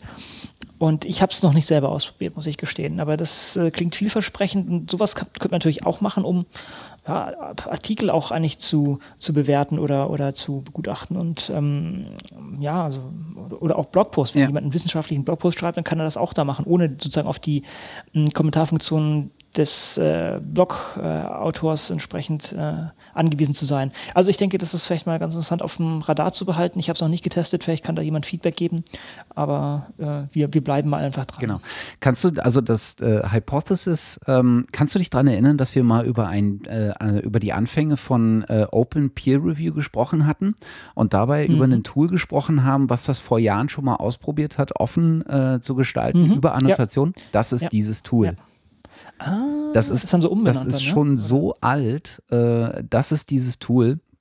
Und was es damals okay. noch nicht gab, ähm, was es jetzt gibt, ist zum Beispiel so eine Chrome-Extension. Das heißt, du kannst mhm. jedwede Webseite einfach mit deinen, äh, deinen Annotationen äh, äh, belegen, siehst aber auch, wenn das andere getan haben und kannst die dann abrufen. Mhm. Das ist also eigentlich ein sehr, äh, sehr spannender Ansatz. Und äh, da ist auch noch eine Menge geplant. Äh, es gibt so eine Roadmap, ähm, die sie mit, äh, mit veröffentlicht haben, äh, wo man sieht, was sie noch planen. Da ist sowas wie Direct Linking zum Beispiel, ne? also dass du sozusagen über eine, über eine URL äh, oder äh, URI auf direkt auf Kommentare, auf Annotationen linken kannst. Ähm, du kannst Annotationen annotieren. Aber gut. Da gibt es schon einen, einen, einen, äh, ähm, einen Issue auf, Issue auf GitHub. GitHub genau. äh, Metriken, äh, Statistiken wollen sie, ähm, wollen sie rein, ähm, reinführen. Offline-Annotationen, die ich sehr, sehr wichtig finde, wenn das Tool wirklich äh, erfolgreich äh, werden soll. Ähm, also da ist eine ganze Menge noch auf der To-Do-Liste. Ähm, und wenn man sich ähm, die, das Ganze mal ein bisschen detaillierter anguckt, äh, bei Hubboard haben sie das Ganze noch mal ein bisschen weiter aufgedröselt in Arbeitspakete. Das ist schon ziemlich beeindruckend, was sie da äh, noch machen wollen. Vielleicht kannst du mir das beantworten, denn eine ganz große Sache, die haben sie sogar in ihrem Introduction Video oder auch irgendwie zum Besten gegeben. Wie begegnen sie Spam? Keine Ahnung. Mhm, das fände ich mal. Ich, ich denke, sie haben es gelöst, sonst hätten sie das nicht in diesem Video erwähnt. Ja. Aber das ist wohl ein, Problem. Google hatte ja auch mal sowas in der Art, ne? Hm, erinnere mich da richtig? Doch, ich glaube, ne? Ich glaube ja und ähm, es gab noch was. Ich glaube, auf Windows gab es auch mal so eine Funktion, wo du sozusagen Webseiten ähm, äh, mit, mit, mit ähm, Kommentaren und sowas belegen konntest für dich selber und dann hat dein Browser das irgendwie wieder eingeblendet oder sowas mhm. weiß ich nicht mehr so ganz genau. Na gut, also es gab da schon verschiedene Anläufe. Gut. Also. Und äh, wo du gerade bei, äh, bei Hypothesis äh, und vorher mhm. bei Medium warst, Mhm. Äh, Medium, diese äh, Blogging-Plattform, die so ein bisschen das mhm. Bloggen ja auch revolutionieren wollte, hat ja auch eine ganz spannende äh, Funktionalität und zwar, dass du Kommentare nicht nur unter den Blogbeitrag schreiben kannst, sondern tatsächlich an direkte Abschnitte. Was ich hm. schon mal besser finde, wenn man sich beispielsweise auf der, äh, wenn man in so eine Diskussion oder in so einen Diskurs eintreten will, ist es halt immer schwierig, unter einem Beitrag ähm, äh, dann anzufangen. Und dann arbeiten viele über äh, Zitate, ne? also dass sie sozusagen das, was oben ähm, äh, gesagt wurde, unten nochmal reinkopieren und dann erst ihren eigenen äh, ähm, Sermon dazu geben. Aber das wird natürlich schnell unübersichtlich. Und ich finde auch diese Funktion, äh, Kommentare direkt an einzelne Textabschnitte zu binden äh, und nachvollziehbar zu diesen Textabschnitten zu, äh, zu äh, liegen zu lassen und dann auch die Antworten auf diese äh, Kommentare zu diesen Textabschnitten direkt an diesem Textabschnitt dran zu haben, das finde ich eine hm. wirklich äh, spannende Herangehensweise. Mhm. Ja. Gucken wir mal, was da langfristig äh, bei herauskommt. Genau. Und ich habe heute Morgen, als ich keine Lust mehr hatte zu, äh, zu arbeiten, äh, ein bisschen mit einem Tool rumgespielt, ähm, was ich schon mal äh, vor etwas längerer Zeit gesehen hat und dann doch wieder äh, vergessen habe. Und zwar gibt es einen oh. Digital Openness äh, Index. Ähm, Schick. Wie immer stehen da äh, zum Teil unsere Freunde der Wikimedia Foundation dahinter, aber auch mhm. äh, digitale Gesellschaft und äh, äh ich glaube, die Freifunker sind da noch bei und digitale Allmende. Ähm, das ist ein Tool, äh, was, äh, wo du sozusagen jetzt erstmal auf Deutschland und auf die deutschen Bundesländer ähm, dir angucken kannst, wie hoch sozusagen ihr äh, Offenheits, ihr digitaler Offenheitsindex ist. Und das Ganze kannst du nach Farben äh, auswählen und filtern. Du kannst ja also die Bereiche Open Data, Open Source, Open Infrastructure, Open Policy und Open Education angucken.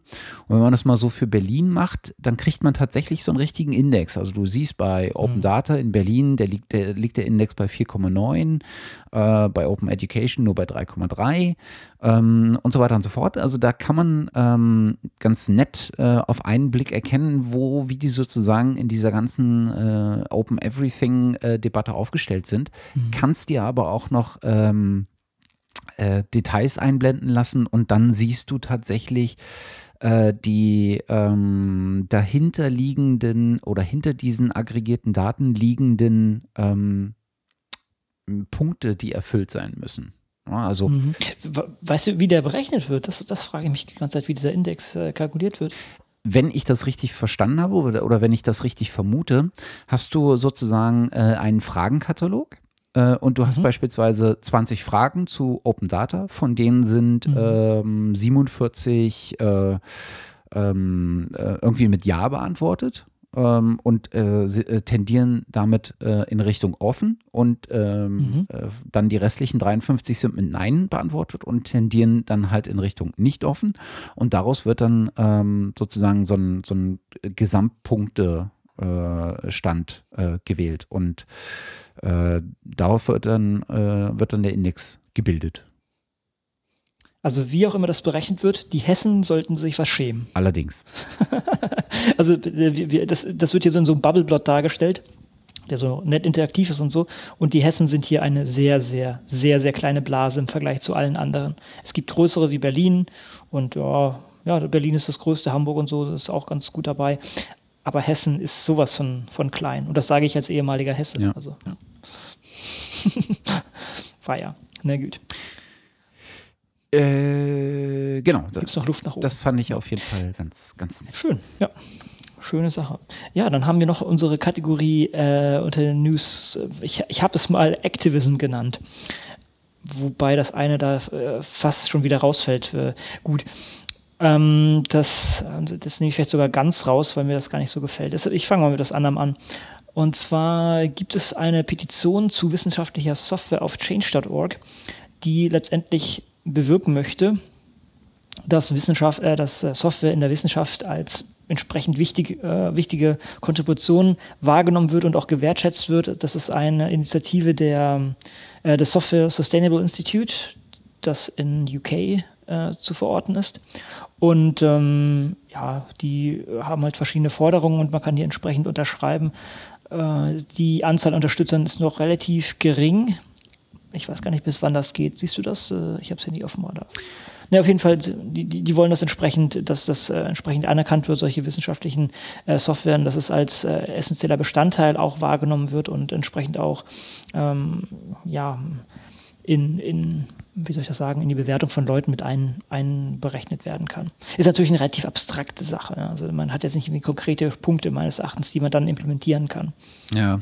Aber ein, allein der Wille zählt. Leider auch auf change.org. Ähm ich, ich neige ja immer dazu, alles auf change.org hm. nicht zu unterschreiben, weil ich äh, vollständig nicht einverstanden bin mit den AGBs. Also change.org hat ja leider in den AGBs stehen, dass sie die Daten ähm, äh, auch zu Werbezwecken an, äh, an Dritte geben hm. dürfen.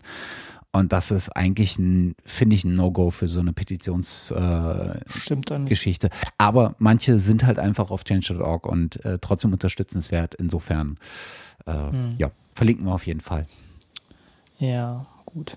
Ähm, dann gibt es noch einen Blogpost ähm, zum, äh, zum unserem Mission Statement. Wir hatten das ja erwähnt, die ähm, AG Open Science von der Open Knowledge Foundation wurde ja gegründet und wir haben uns unter einem oder hinter einem mit einem Mission Statement äh, formiert, das wir zusammen ausgearbeitet haben. Und da gab es jetzt einen kleinen Blogpost zu der ganzen Sache, wer das, wer mal ein bisschen Hintergrund haben möchte. Und da wird dann auch entsprechend nochmal auf das Dokument meines Erachtens verwiesen. Und ähm, letztendlich ist es die erste Version, die wir dann zusammen geklöppelt haben. Vielleicht ändert sich das eines schönen Tages, aber das ist jetzt der momentane Status und man kann sich da auch ähm, entsprechend eintragen. Dazu gibt es eine, ja, das ist ein bisschen, bisschen geeky, äh, aber man muss halt über GitHub machen. Da gibt es ein, ein Dokument mit Unterstützer und da kann man sich entsprechend eintragen, macht einen ein, ein Merge Request und dann, dann wird, das, äh, wird das mit reingemerged. Mhm. Ja, da haben wir eine ganze Weile dran gearbeitet. Und ich bin gespannt, was, äh, was sozusagen die nächsten äh, Aktionen sein werden. Denn da sind eine Menge Leute dabei, die einfach äh, Lust haben, sich da einzubringen. Deswegen äh, finde ich äh, das ganz spannend. Mhm, genau. Ich habe noch die Sektion Sonstiges. Äh, da habe ich ein paar Sachen reingetan, die, die ich jetzt noch nirgendwo unterbringen konnte und zwei Punkte hatte. wieder einmal ein kleiner Hinweis von Ulrich Herb. Und zwar gibt es einen Artikel auf Heise wo beschrieben wird, dass Mathematiker, also vielleicht äh, ist das bekannt, also die eine sehr wichtige Software aus dem Hause ähm, Wolfram. Ist, die Firma heißt auch Wolfram, ne? genau. Hm? Äh, ja. Also die äh, ja, Wolf, Wolfram Research. Genau. Ne? Äh, Firma hinter der äh, wahnsinnig genau, hinter, wahnsinnigen Suchmaschine Wolfram Alpha. Ist so unfassbar genau, dieses ne, Ding. Das, ja, also dieser Steven ähm, Wolfram ist, ist irgendwie ein Genie, also muss man echt einfach sagen. Aber hat das halt sozusagen eine proprietäre Software rausgebracht und da wurde nachgewiesen, dass, äh, dass es da teilweise zu Fehlern in den Berechnungen kam. Und ich habe als kleinen, sozusagen als kleinen Hinweis äh, oder als kleine Motivation ähm, ein Gegenbeispiel, wo das bei offener Software auch äh, war. Und zwar ich will da gar nicht so weit ins Detail gehen, aber wenn man Sequenzen sucht oder vergleicht, also ich habe eine Datenbank mit Sequenzen und ich habe eine andere Sequenz, die ich vielleicht in dieser Datenbank finden möchte, um zu wissen, okay, dieses Protein oder diese, diese DNA-Sequenz gibt es, gibt es schon in einem anderen Organismus und dann kann ich vielleicht Funktionen oder sowas ableiten. Und äh, da gibt es das Tool Blast unter anderem und ähm, auch andere Tools, die, die eine sogenannte Blossom 62, äh, 62 Matrix nutzen, was eine gewisse evolutionäre Distanz äh, darstellt, wie auch immer. Auf jeden Fall gab es in dieser Matrix einen ein Fehler und über viele Jahre wurde das so genutzt. Und aufgrund der Tatsache, dass es äh, Open Source ist, konnte das irgendwann rausgefunden werden und korrigiert werden. Und vor allem konnte es relativ leicht gemacht werden, während es bei Mathematiker, wenn man weiß, dass ein Fehler drin, kann man den jetzt nicht selber korrigieren. Nur so als kleine, als kleine Anmerkung am Rande. Und dann, ja, hast du noch was Ist dazu? tatsächlich äh, das Paper, was wir dazu verlinken oder was du äh, verlinkt hattest, ist tatsächlich das nächste, was ich äh, gerade über den Open Access Button markiere, weil es liegt bei Nature Biotechnology und ja. ist fucking Close Access.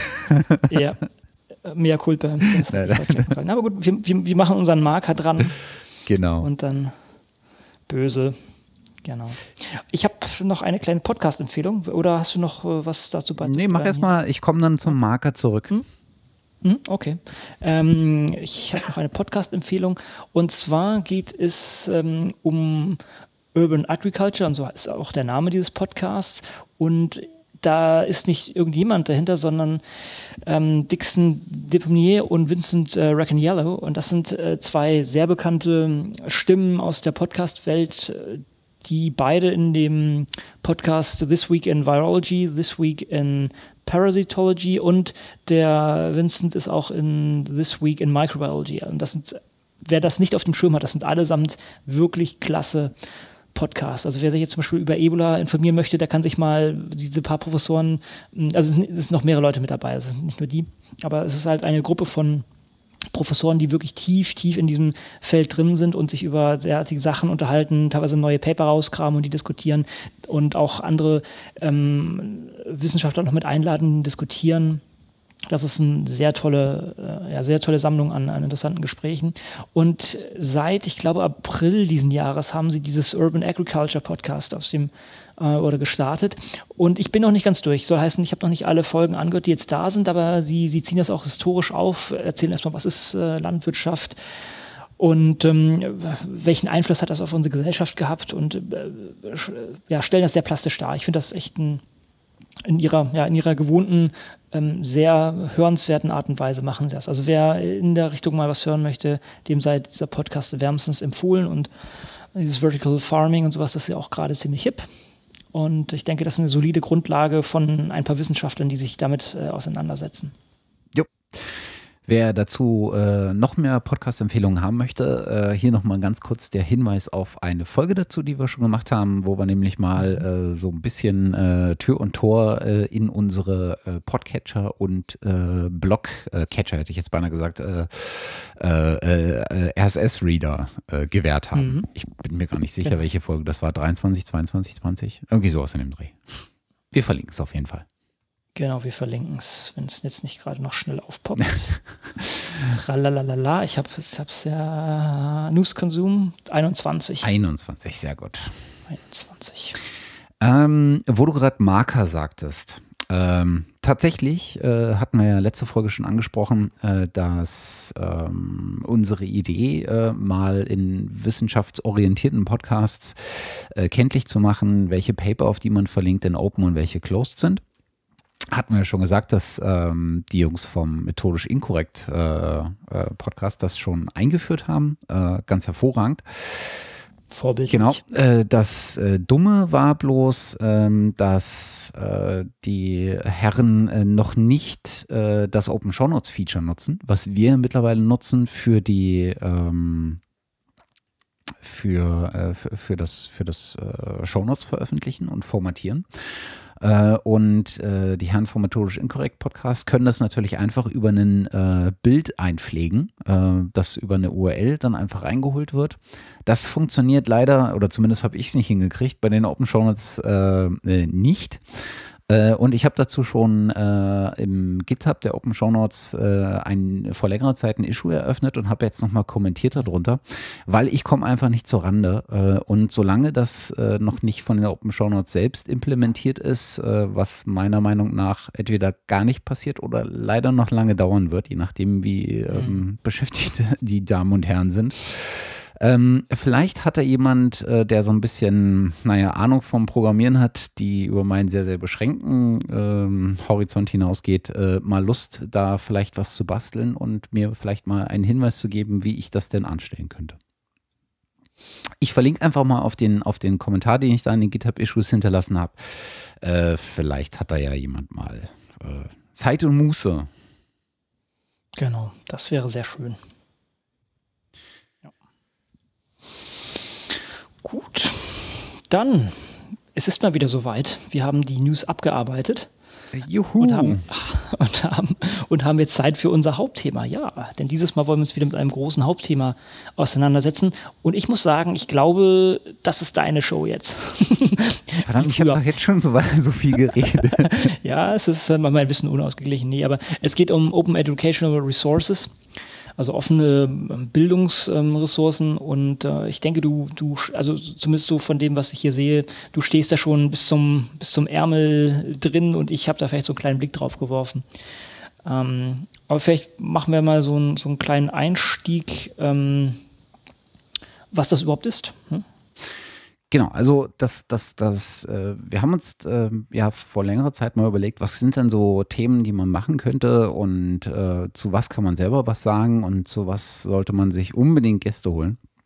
Open Education und Open Educational Resources ist schon was, was wir, ähm, worüber wir heute nochmal äh, sprechen wollen. Aber ich denke, das Thema äh, bietet sich äh, besonders mittlerweile äh, tatsächlich auch daran an, dann nochmal äh, dort ein bisschen tiefergehend einzusteigen und äh, dann sich vielleicht äh, zu einer weiteren Folge nochmal jemand ins Haus zu holen, der ähm, einem darüber, über bestimmte Aspekte ähm, nochmal sehr viel genauer Auskunft geben kann. Ähm, auf jeden Fall ist ähm, Open Education äh, was, was ich ähm, oder was, was so ein Stückchen weit habe ich das Gefühl, so ein bisschen wie das stiefmütterliche Kind. Ähm, behandelt wird oder wurde ähm, in diesem ganzen äh, Open äh, Knowledge, Open Everything ähm, äh, Konglomerat. Ne? Also Open Access ähm, ist so da eher das, das, das Rocket-Thema äh, sehr weit vorne schon relativ breit aufgestellt. Open Science ist so ein bisschen das Hipster-Thema, habe ich das Gefühl. Also es ist sehr, hat sehr an Fahrt genommen, an Wahrnehmung auch genommen. Es ist noch nicht so richtig breitenwirksam da, aber zumindest das Schlagwort hört man doch durch, äh, durchaus äh, sehr oft mittlerweile. In, besonders in den Kreisen, die sich damit halt auseinandersetzen. Und äh, Open Education und Open Educational Resources ähm, ist halt nur unter einem Aspekt äh, jetzt mit einem Mal sehr viel bekannter geworden, nämlich unter diesem Aspekt äh, MOOCs, also mhm. Massive äh, Open Online Courses. Ähm, Wobei die gar nicht mal immer alle, alle offen sind, muss man natürlich auch sagen. Genau, genau. Also rein von der Definition her. Hm. Aber äh, das Ganze ist natürlich ähm, schon äh, einiges äh, länger da als, äh, als jetzt die MOOCs und steht sozusagen unter dem, unter dem Aspekt, dass ähm, ähm, offene Bildung äh, natürlich genauso zu diesem ganzen Themenkomplex gehört ähm, wie alles davor. Und gerade äh, als äh, gerade in der Wissenschaft ist Bildung natürlich essentieller Teil äh, äh, von Wissenschaften. Also auch die Lehre gehört ähm, äh, eigentlich immer zur Wissenschaft dazu. Also Forschung und Lehre machen sozusagen als, als Tandempaar dann, dann die Wissenschaft komplett. Genau, ist eng verzahnt und man muss sich ja auch den wissenschaftlichen Nachwuchs heranzüchten. Das ist ja ganz wichtig, dass da der, das Wissen nach unten weitergegeben wird und äh, nach unten weitergeben, das klingt schon fast ein bisschen hierarchisch, aber ja, dass es sozusagen an die, an die neuen Generationen weitergereicht wird. Und da ist es natürlich sehr wichtig, dass man da Mittel hat, das effizient zu gestalten. Ja.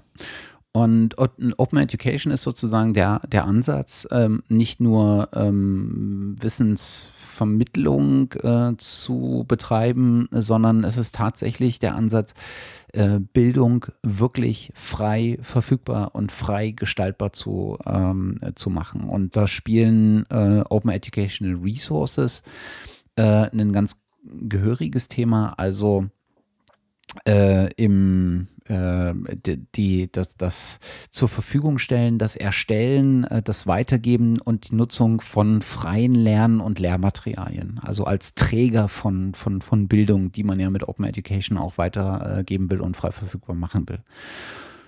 Und ähm, das ist ein äh, sehr spannender Bereich, weil da äh, ganz viele ähm, Dinge zusammenkommen, die wir auch bei Open Science beispielsweise haben. Äh, also da ist so ein, so ein Kon Konsumteil dabei, ähm, na, also das, das Konsumieren von äh, Lernmaterialien.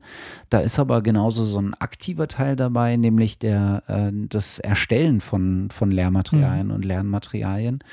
Äh, da ist die Distribution äh, von, von Lehr- und Lernmaterialien dabei. Und all diese Aspekte zusammen sind eigentlich ein äh, sehr komplexer äh, und ein sehr, sehr spannender Themenbereich. Hm. Ja, da kommen viele Sachen zusammen, das äh, rechtliche, das technische und auch das kulturelle. Genau.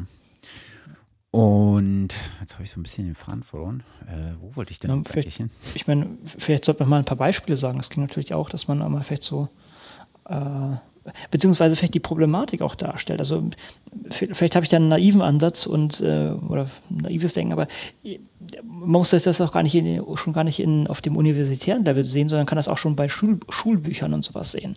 Ich glaube, es gibt eine Menge Verlage, die eine Menge Geld damit machen, dass irgendwie alle paar Jahre ein neues Schulbuch ausgegeben wird, komplett vom Scratch entwickelt und ähm, das zahlen wir als Steuerzahler. Und ähm, da frage, also, frage ich mich jetzt, kann man das nicht effizienter gestalten, wenn man solche Mittel, wenn man sagt, okay, ich habe einen Verlag, der das für mich gestaltet, okay. Aber es muss unter einer Creative Commons Lizenz sein. Die Bilder müssen zum Beispiel in einer Vektorgrafik abgelegt sein, dass man sagt, okay, das Buch ist in Deutschland gut angekommen, jetzt macht man eine Übersetzung für Spanien oder sowas in der Art. Und ähm, das kann man auf diesem Schullevel schon, denke ich, ganz gut durchsetzen und auch auf äh, Universitätslevel kann man das gleiche ja für Vorlesungen eigentlich auch angehen.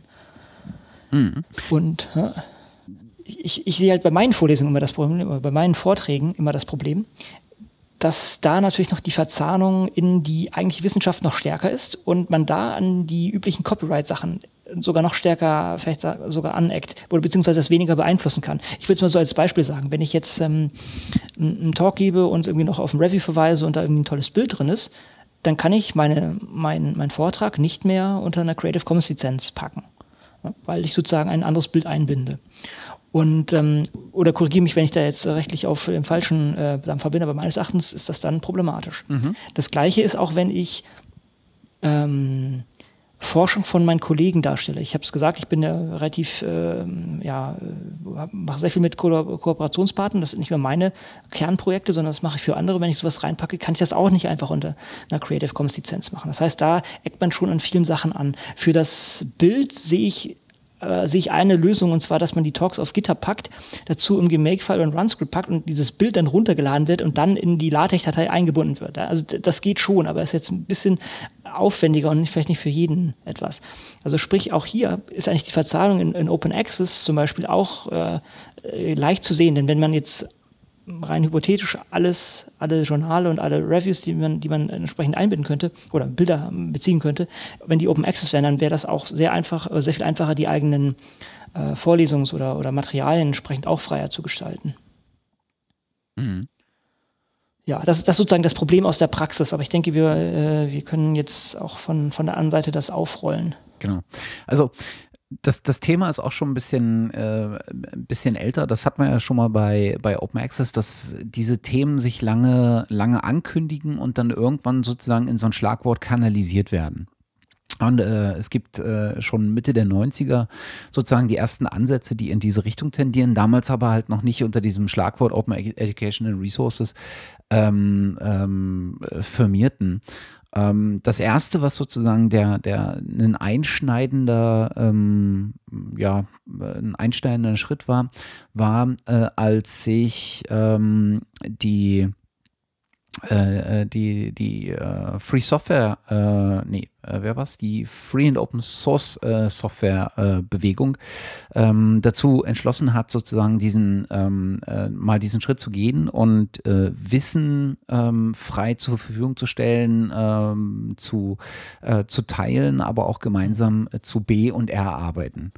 Ähm, mhm. Das war so Ende der 90er und ähm, äh, ein bisschen breiter aufgestellt wurde das Ganze als äh, mit dem MIT, einem der, ähm, ja, der renommiertesten Colleges der äh, oder der äh, renommiertesten University äh, der, der Ivy League äh, ähm, hergegangen ist und gesagt hat, so und wir machen jetzt mal eine, eine Plattform, auf denen wir einen Teil unserer Kurse offen und frei zur Verfügung zu stellen und haben mit dieser, äh, haben dazu eine, eine Software entwickelt, äh, die MIT Open Courseware äh, nennt sich das Ganze.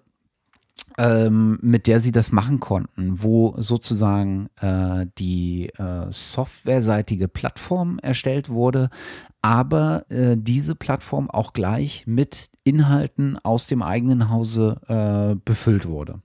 Mhm. Und das war so ein, äh, so ein erster äh, Schritt, äh, wo wahrnehmbar äh, wurde, äh, dass da ein Player sich nur nicht, sich nicht nur mit diesem Thema ähm, auseinandersetzt, sondern sich mit diesem Thema identifiziert und wirklich mhm. den Schritt geht, weg von der Überlegung, was würde passieren, wenn, sondern zu sagen, wir machen das jetzt und wir stellen da unsere Kurse rein ähm, und ich glaube, das war so das erste wahrnehmbare Signal, ähm, auf dem dann tatsächlich auch viele angefangen haben aufzusetzen. Ähm, sowohl softwareseitig, weil diese äh, MIT Op Courseware tatsächlich äh, auch unter einer offenen und nutzbaren Lizenz zur Verfügung stand, äh, als auch äh, sich mit diesem Gedanken wesentlich ähm, äh, stärker auseinanderzusetzen. Wann ging das los? Wann haben die damit angefangen? Äh, 2001, glaube ich. 2001, ah, ja. 2002, so in dem Dreh. Das ist wirklich früh. Also für mich irgendwie, ich meine erste Assoziation mit der ganzen Thematik sind eigentlich Wikibooks. Aber das ist ja später gekommen. Ja. Ne? ja also das, das, genau. das, das, ist für mich eine klassische um, Open Educational Resource, finde ich. Äh, also, ja. Aber ein ganz anderer Ansatz, ein ganz anderes Umfeld, das und, und sehr viel später. Ja. Genau. Mhm. Was ich äh, sehr spannend finde äh, und wo man so ein Stückchen weit ähm, sich angucken kann äh, oder mal abschätzen kann, äh, wie weit, äh, inwieweit ähm, das äh, wirklich einen Impact hatte, ist, dass 2002, also kurz nach der Gründung von der, der Open Courseware oder der, der zur Verfügungstellung von der MIT Open Courseware, gab es ein UNESCO-Bildungsforum äh, mit tatsächlich mit dem Titel äh, Impact of Open Courseware for Higher Education in Developing Countries wo man also so schon äh, mit unter diesem Schlagwort Open Courseware, also das, das ein, so eine Art Branding, was, was die, äh, was das MIT ähm, ja äh, in die, äh, in die Welt gerufen hat, ähm, unter diesem Aspekt schon äh, angefangen hat, äh, das Thema für ähm, Bildungsdistribution äh, zu erörtern. Und ähm, es gab eine ganze Reihe von diesen Konferenzen, die sich diesem Thema äh, gewidmet haben, äh, wo Experten zusammengekommen sind, ähm, um darüber zu diskutieren, aber auch um gemeinsam ähm, ja, äh, Leitlinien oder Missionen oder Leitbilder zu erarbeiten, wo man denn eigentlich hin will. Und äh, im Laufe der Zeit gab es zwei große ähm, Erklärungen die, ähm, die sich explizit zum Thema äh, Open Education ähm, geäußert haben. Das eine ist äh, 2007 oder 2008, jetzt bin ich mir gar nicht sicher, äh, die Cape Town Open Education Declaration ähm, in der neben Open Access äh, auch tatsächlich Open Education und Open Ed Educational äh, Resources als Bekenntnisse ähm, drin standen. Ähm, unterzeichnet wurde das Ganze ähm, von mittlerweile ähm, 250 Organisationen und äh, über 2400 ähm, einzelnen Personen äh, von Nam äh, Rang und Namen. Und äh, im Nachgang dazu ähm, denke ich, naja, vielleicht könnte man fast sagen, als, ähm, als nicht Erweiterung, aber vielleicht als, ach, wie heißt es denn? Um das Ganze ein bisschen spezifischer zu machen, ein bisschen greifbarer mhm. zu machen, sozusagen in der Ausformulierung äh, dieser etwas grober ähm, orientierten äh, Leitlinien, äh, hat die UNESCO äh, weiter ähm, äh, weiter daran äh, gesetzt, das Thema zu verankern und es gab eine Paris Open Educational Resources Declaration, die, glaube ich, 2012 kam und äh, die äh, schon sehr viel konkreter ähm, einzelne äh, Aspekte beleuchtete, ähm, beispielsweise äh, die Lizenzproblematik, also das ganze Recht, die rechtliche Beleuchtung von Open Educational Resources, Empfehlungen äh, dazu gab, äh, aber auch klare Ziele schon definiert hat. Und die also das heißt, die UNESCO war dann sozusagen der, der Driver von der ganzen Sache oder, oder ich meine, gibt es da jetzt verschiedene Player in der ganzen Sache, die das angehen oder was sind da die großen, ja, die großen Gruppen, Gruppierungen, die, die sich der Sache annehmen? Also ich glaube, die UNESCO hat ähm, auf der obersten Ebene, auf der internationalen Ebene natürlich immer ähm, eine gewisse Bedeutung. Mhm. Ähm, das ist jetzt wahrscheinlich nicht die, ähm, der Schritt, den der, den der ähm, große ähm, oder der den großen Durchbruch brachte. Ähm, mhm. Weil klar, die UNESCO schreibt viel Papier und Papier ist geduldig. Das ist ja immer so die Argumentation, äh, die man sagt. Aber tatsächlich gibt es ähm, auf der Ebene halt ähm, niemanden, äh, der das Thema auch so ähm, ja, unbefangen beleuchten kann. Ja. Mhm. Ähm, tatsächlich gibt es aber äh, verschiedene Player auf verschiedenen Ebenen, also sowohl auf der nationalen als auch auf der internationalen mit der UNESCO und tatsächlich dann auch wieder auf der ähm, wirtschaftlichen Ebene gerade in den letzten Jahren sind also natürlich viele Player auf der wirtschaftlichen Ebene dazugekommen, ähm, ähm, weil das ähm, Thema Open Educational Resources natürlich auch einen sehr direkten Link äh, zu, zu so einer wirtschaftlichen Sicht hat. Ähm, mhm. Weil es nämlich äh, in ähm, ja, in, in, die, äh, in die Existenzwelt äh, der äh, Schulbuchverlage beispielsweise der sehr direkt auch eingreifen mhm. kann. Mhm, klar. Klar, da sind dann auch entsprechende ähm, Kräfte, die, dagegen wirken wollen. Ne? Ja. Hm. So. Äh, jetzt muss ich mal überlegen, äh, wie man denn jetzt am, äh, am besten äh, weitermacht. Hm, hm, hm, hm, hm. Hm. Das ist gar nicht so einfach, äh, das sozusagen aus einer, wenn man äh, eigentlich keine Ahnung davon hat, im Sinne von, äh, wenn man, wenn das nicht das täglich Brot ist, zu versuchen, das Ganze verständlich mal herzuleiten. Hm. Fällt mir gerade auf. Ich glaube, das kann auch nicht, äh, das ja. kann auch nicht meine Aufgabe sein. Nein, ich, ich denke, der Ziel, Zielstellung dieser Folge ist es, erstmal das Thema zu umreißen und genug Grundlage zu geben, dass wenn man mal Leute einlädt, die tiefer in der Materie drin sind, ähm, dass die nicht von ganz von null anfangen müssen, sondern entsprechend bei ihrem Projekt dann entsprechend loslegen können. Ja, wobei, die können natürlich auch noch ein bisschen was zu allgemein zu der ganzen Sache sagen, aber müssen da nicht ganz bei A anfangen. Also, was wir vielleicht mal machen können, ist ähm, uns mal anzugucken, äh, was was sozusagen in diesen äh, Open Educational äh, Resources eigentlich drinsteckt.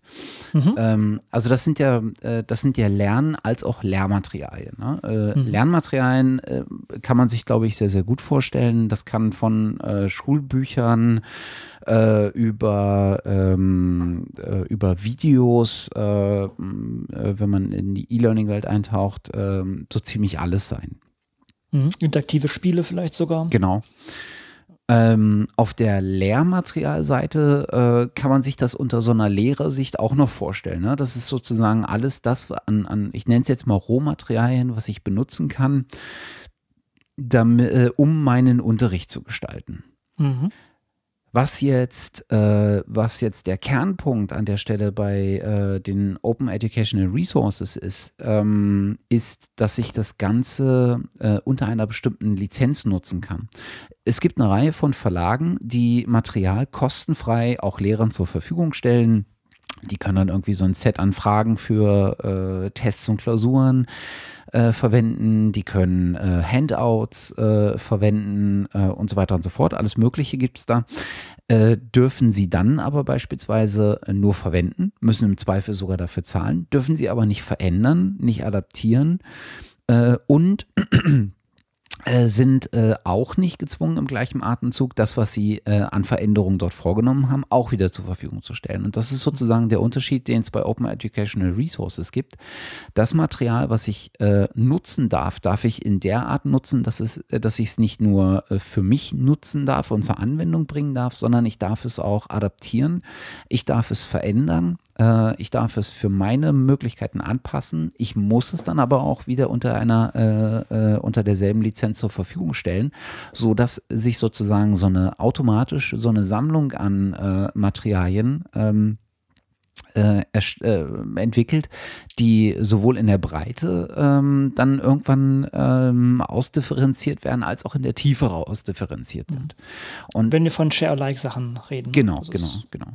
Und das ist, das ist natürlich ein äh, sehr, sehr spannender ähm, Aspekt. Und jetzt kann man äh, sich fragen, okay, Nutzung ist sozusagen das, was ähm, eine der, äh, der Richtungen von Open Educational äh, Resources ist. Ähm, aber auch die Erstellung ist äh, natürlich ein sehr, sehr spannender Aspekt. Also warum äh, gehe ich nicht her und sage als Lehrer, ähm, nun gut, ich habe ohnehin die Aufgabe, äh, die ich meinen Schülern oder Studenten äh, stelle, ähm, macht mir doch mal bitte ähm, zu bestimmten Themenstellungen äh, kleine Vorträge. Äh, bereitet mir das Thema mal in einer ähm, in einem Vortrag auf. Ähm, bereitet mir das Thema in einer Zusammenfassung schriftlich auf ähm, und so weiter. Ähm, also das heißt, ich könnte da auch hergehen und sagen, ähm, äh, sowas könnte ich beispielsweise machen unter dem Aspekt, äh, das, was dort äh, an Arbeit reingesteckt wird, tatsächlich auch weiterzugeben und für andere nutzbar zu machen, äh, als äh, offen zur Verfügung äh, und frei zur Verfügung stehenden äh, Lehrmaterialien.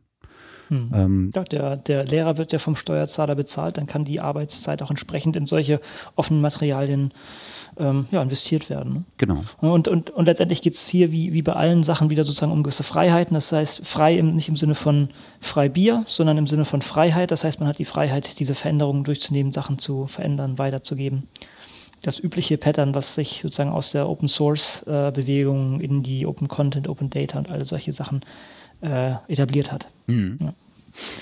Und ja, bei, bei Büchern, da haben wir sogar ein konkretes Beispiel, äh, an Schulbüchern hatten wir schon mal konkrete Beispiele angesprochen, dieses Schulbuchomat von, ähm, was auf äh, Start Next auch als, ähm, als ähm, Aktion mal lief die letztendlich, ich glaube, es ging darum, ein Biologiebuch zuerst zu gestalten für eine gewisse Klassenstufe und ich glaube, das ist auch am, noch am Laufen, die ganzen Sachen, beziehungsweise die haben verschiedene Sachen am Laufen in der Art. Also das ist, denke ich, auch eine schöne Sache.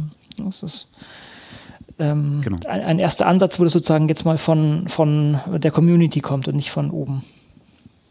Genau.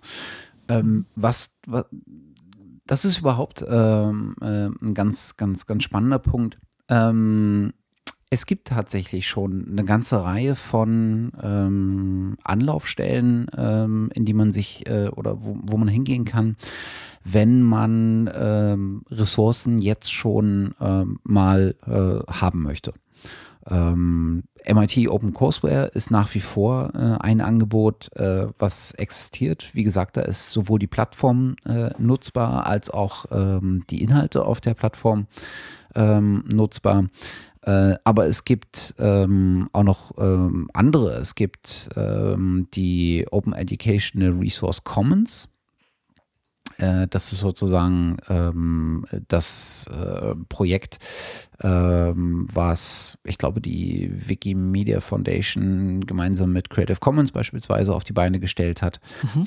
Ähm, wo es auch eine Menge von Materialien zur Verfügung gibt eigentlich aus diversen, ähm, aus den äh, unterschiedlichsten Bereichen, also unter, aus den unterschiedlichsten Disziplinen, ähm, aber auch unterschiedlichste Materialarten, ähm, äh, also von Textbüchern über Video-Lectures äh, gibt es bis hin zu Courses, Datensätze, Audiomaterial, Artikel, ähm, alles Mögliche. Ähm, interaktive Geschichten äh, kann man sich darunter laden. Ähm, das ist auch etwas, äh, so ein Katalog, der sehr breit aufgestellt ist. Ähm, man kann das Ganze dann ähm, auch noch über verschiedene Level betrachten. Also ähm, ob ich jetzt beispielsweise für die Schulbildung was suche, äh, ob ich für die universitäre Bildung was suche ähm, oder ähnliches. Ähm, da ist das eine relativ ähm, gut ausgestattete Anlaufstelle. Mhm. Aber tatsächlich gibt es auch in Deutschland ähm, erste ähm, Angebote. Äh, da gibt es beispielsweise das äh, Zum-Wiki. Ähm, ich bin mir immer nicht sicher, was eigentlich das, äh, was die Abkürzung ist, ZUM. Mhm. Irgendwo hatte ich es mir hingeschrieben. aber ich habe es wieder. Sie, sie, verstecken sich gut da drin, ja. Vielleicht Impressum oder so. Ah. Zentrale für Unterrichtsmedien im Internet. Genau. Okay. ähm, also also da gibt es äh, das Ganze als äh, sozusagen als deutschsprachige äh, Variante. Da gibt es eine ganze Reihe von äh, Materialien äh, auf Deutsch auch wieder äh, in den unterschiedlichsten äh, Anwendungsbereichen, äh, in den unterschiedlichsten Klassenstufen, in den unterschiedlichsten Disziplinen ähm, und auch ähm, zu den unterschiedlichsten Materialtypen. Ähm, das ist so eine Anlaufstelle. Die zweite, die mir noch was sagte, ist For Teachers. Ähm, for im mhm. Sinne von vier.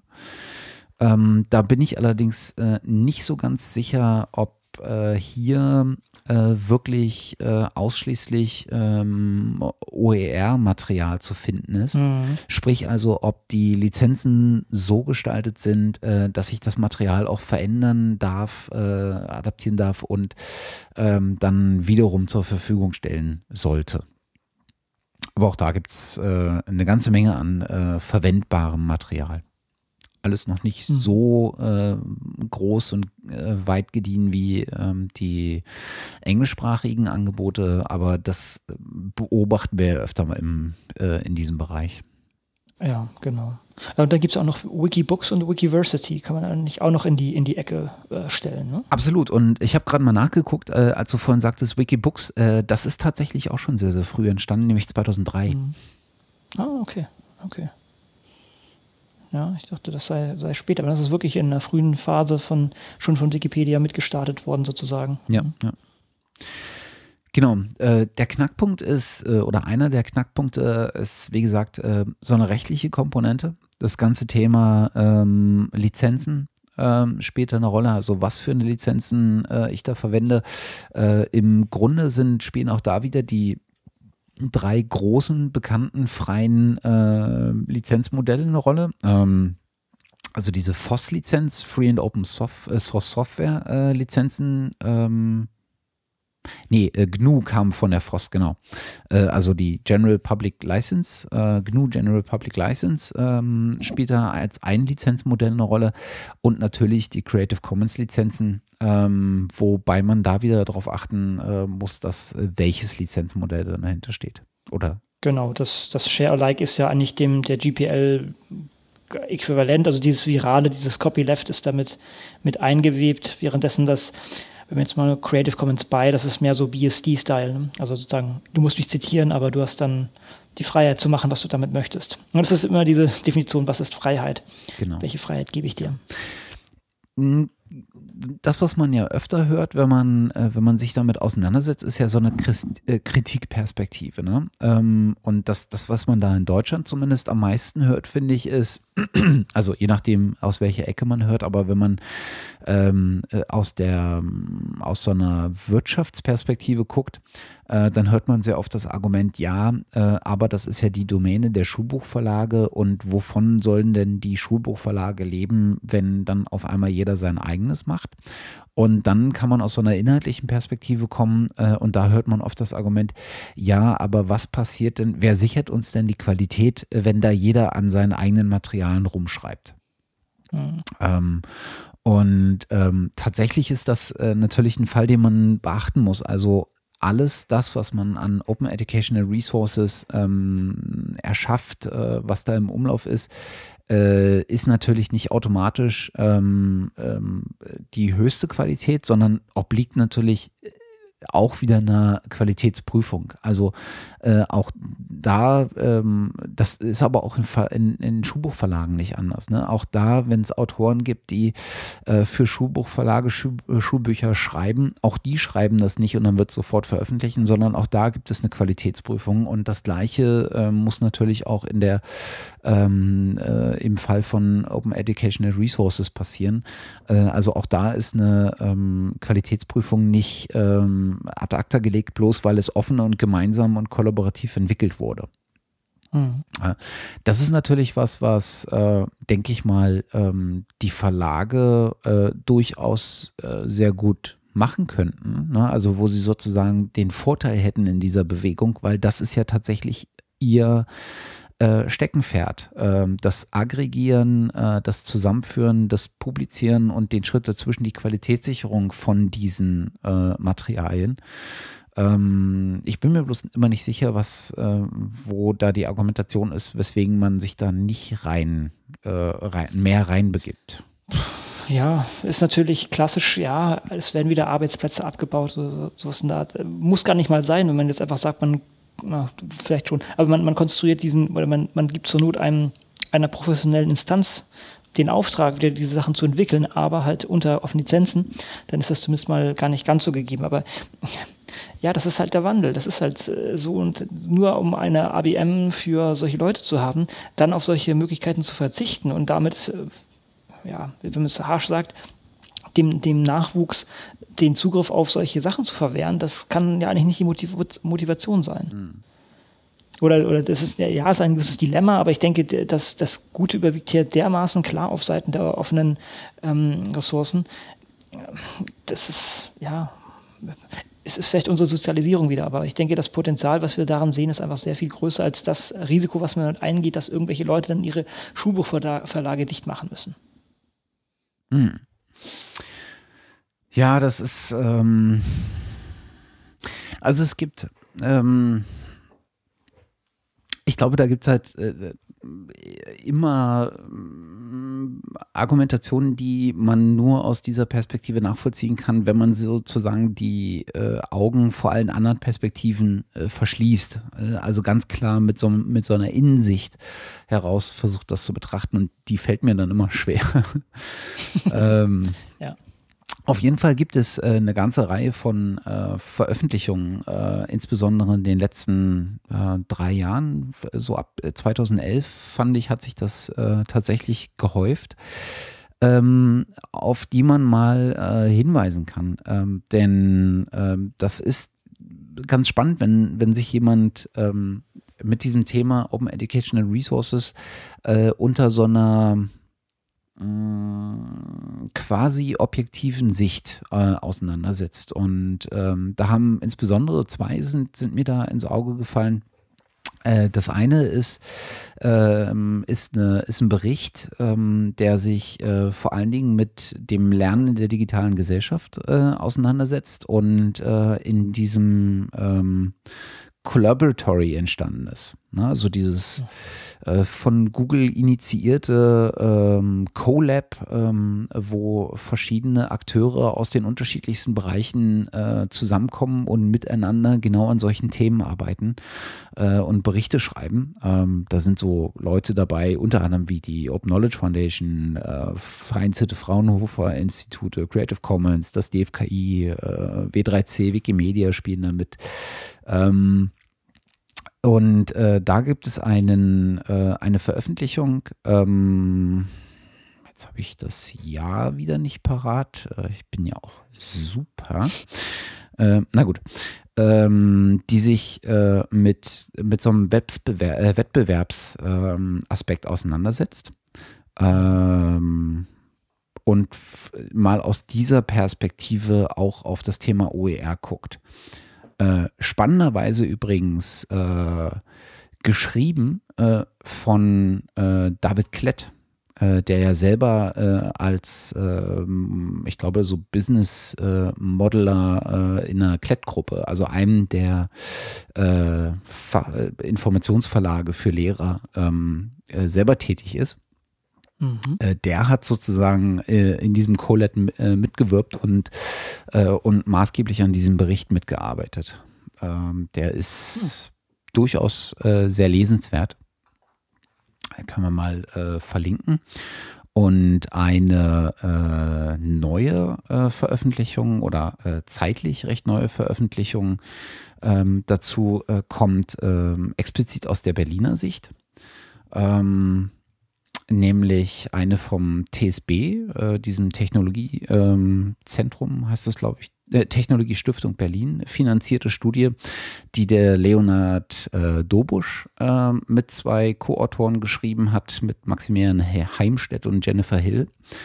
Ähm, die sich äh, mit Open Educational spezifisch im Markt Berlin äh, auseinandersetzen und so eine Benchmark-Studie gemacht haben, um mal die Potenziale von OER in Berlin ähm, auszuloten. Ähm, und äh, haben sich tatsächlich ähm, mal sehr breit äh, damit auseinandergesetzt, auch mit der, mit der Anwendertypologie von, von OER.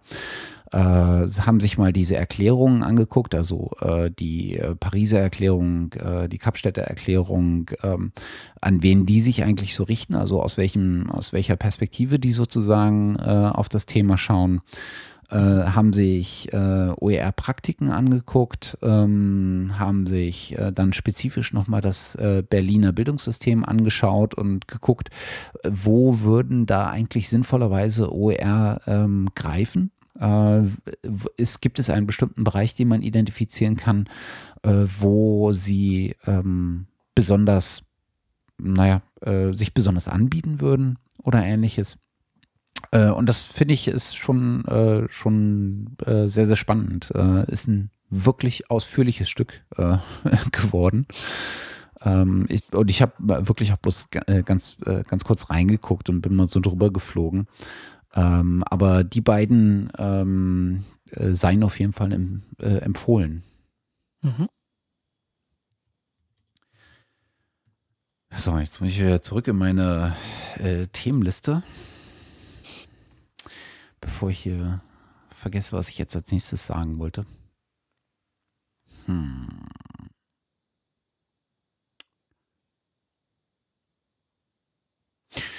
Ähm, genau, also was, was mir halt äh, schwerfällt, ist, ähm, ich habe halt so eine Beobachterperspektive. Ne? Es fliegen halt reihenweise mal so Schlagworte an einem vorbei und man kriegt dann immer so eins, zwei ähm, Dinge mal ein bisschen genauer mit, weil, äh, weil man äh, auch ausführlichere Berichte darüber liest.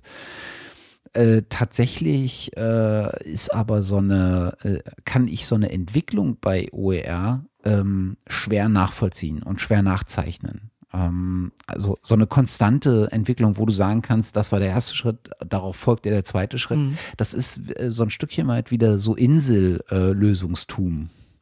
Äh, ja, aber das äh, finde ich jetzt gar nicht unerwartet in einer gewissen Weise. Das ist ja nicht äh, nicht das erste Mal, dass das passiert, dass sich dann verschiedene Leute zu einer Idee Gedanken machen oder zu einem Konzept Gedanken machen und dann das implementieren und dann wird das vielleicht irgendwann in einer Konsolidierungsphase wieder zusammengefügt. Ich denke, wir sind da noch sehr früh dabei und ähm, ich, ich sehe halt, oder vielleicht ist auch meine Wahrnehmung wieder nur, ich habe das nicht quantifiziert, dass in den letzten Jahren doch sehr viel in der Richtung geht und also auch große Player, also ich würde die ähm, ähm, na, MediaWiki Foundation und sowas schon als solches äh, bezeichnen und die scheinen da noch eine Menge Infrastruktur zu bieten und, und auch äh, äh Konferenzen und derartige Sachen anzubieten. Sag, natürlich wäre das nette, wenn, wenn jetzt der Bundestag oder, oder, keine Ahnung, der Weltrat beschließen würde, okay, ab jetzt machen wir alle unsere ähm, Bildungsressourcen frei aber das ist utopisch und deshalb sind diese Insellösungen wahrscheinlich der, der erste Schritt dahin, bis sich dann diese Inseln irgendwie so nahe kommen und dann zu größeren Flecken werden und sich das dann vielleicht wieder auch in offenen Standards oder offenen mm, oder größeren Lösungen dann wieder mm, ergießt. Meine Hoffnung. Mhm. Aber wir sehen, wir sehen das ja bei anderen Sachen auch so. Mhm. Also was, was, was, äh, es, es gibt halt zumindest ähm, wahrnehmbarer jetzt ähm, verschiedene Akteure, äh, die nicht nur äh, in dem Planungsstadium äh, sind, sondern sehr explizit auch in die Umsetzung des Ganzen versuchen zu gehen. Äh, Im letzten Jahr gab es einen großen äh, Aufruf äh, vom Stifterverband der äh, so äh, nannte sich MOOC Production Fellowships ausgeschrieben hatte. Äh, das heißt, ähm, man hatte äh, Preise ausgeschrieben für die, ähm, für die Ausgestaltung oder beziehungsweise für die Planung von MOOCs. Ähm, und äh, hatte dann ähm, die 250 oder die 100 besten, ich bin mir nicht mehr sicher, äh, ausgewählt, die dann auch wirklich äh, umgesetzt wurden. Das heißt also, es gab dort mhm. Einreichungen, äh, die sagten, ich möchte gerne einen MOOC, äh, also einen ähm, äh, Kurs machen zum Thema XYZ. Ähm, hier ist folgendes Konzept, so und so sollte das aufgebaut sein. Ähm, und äh, haben sich damit mit diesem Konzept beworben. Äh, ich glaube, es gab mh, mm, über 200 ähm, Konzepte, die da eingereicht wurden. Und dann wurden die äh, ich weiß nicht mehr genau, die wie vielten es waren. Äh, es wurde ein gewisser Anteil ausgewählt und äh, wurden äh, dann prämiert mit einer Zahlung von x tausend Euro. Ich glaube 25.000 Euro waren es die man dann ähm, nutzen konnte, um diesen MOOC wirklich umzusetzen. Also das hm. ist ein Tropfen auf einen heißen Stein.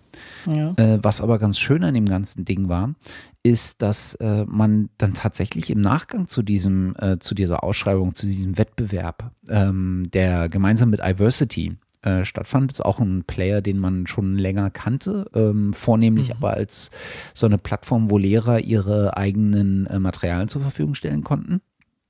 Ähm, was dann halt passierte, ist, ist, dass die äh, abseits derjenigen, die bezahlt umgesetzt wurden, man tatsächlich auch äh, gesehen hat, dass andere Kurse umgesetzt wurden und zwar von den Leuten selber. Und das ist, so. das ist natürlich ein ganz, ganz, ganz spannender Aspekt. Ähm, Klar ist das äh, von der Qualität her muss man dann Abstriche machen. Ne? Auch 25.000 mhm. Euro sind halt einfach äh, viel zu wenig Geld, um so ein Ding wirklich voranzutreiben. Und gerade die, die das dann in Eigenregie gemacht haben, ob, äh, obwohl sie da nichts äh, an Preisen bekommen haben, ähm, das ist halt dann Herzblut, was da reingeht. Und äh, mhm. dann, dann, klar kann man dann argumentieren, ja, aber ähm, Qualität und äh, so äh, funktioniert das ja nicht. Aber was man halt gesehen hat, ist, dass da wirklich auch Leute sind, ähm, die A, sich mit dem Thema beschäftigen, B, Konzepte äh, ausarbeiten, die sie für umsetzungsfähig und für funktionell halten und mhm. äh, C, auch wenn sie keine Prämien äh, bekommen haben, äh, das einfach gemacht haben, weil sie gedacht haben, äh, okay, jetzt sind wir schon äh, den ersten Schritt gegangen, ähm, jetzt wollen wir auch nicht aufhören. Und das find, fand ich zumindest eine ganz, ganz, ganz spannende Erkenntnis. Mhm, stimmt, es sind nicht immer monetäre Gründe, die einen motivieren, zum Glück. Genau.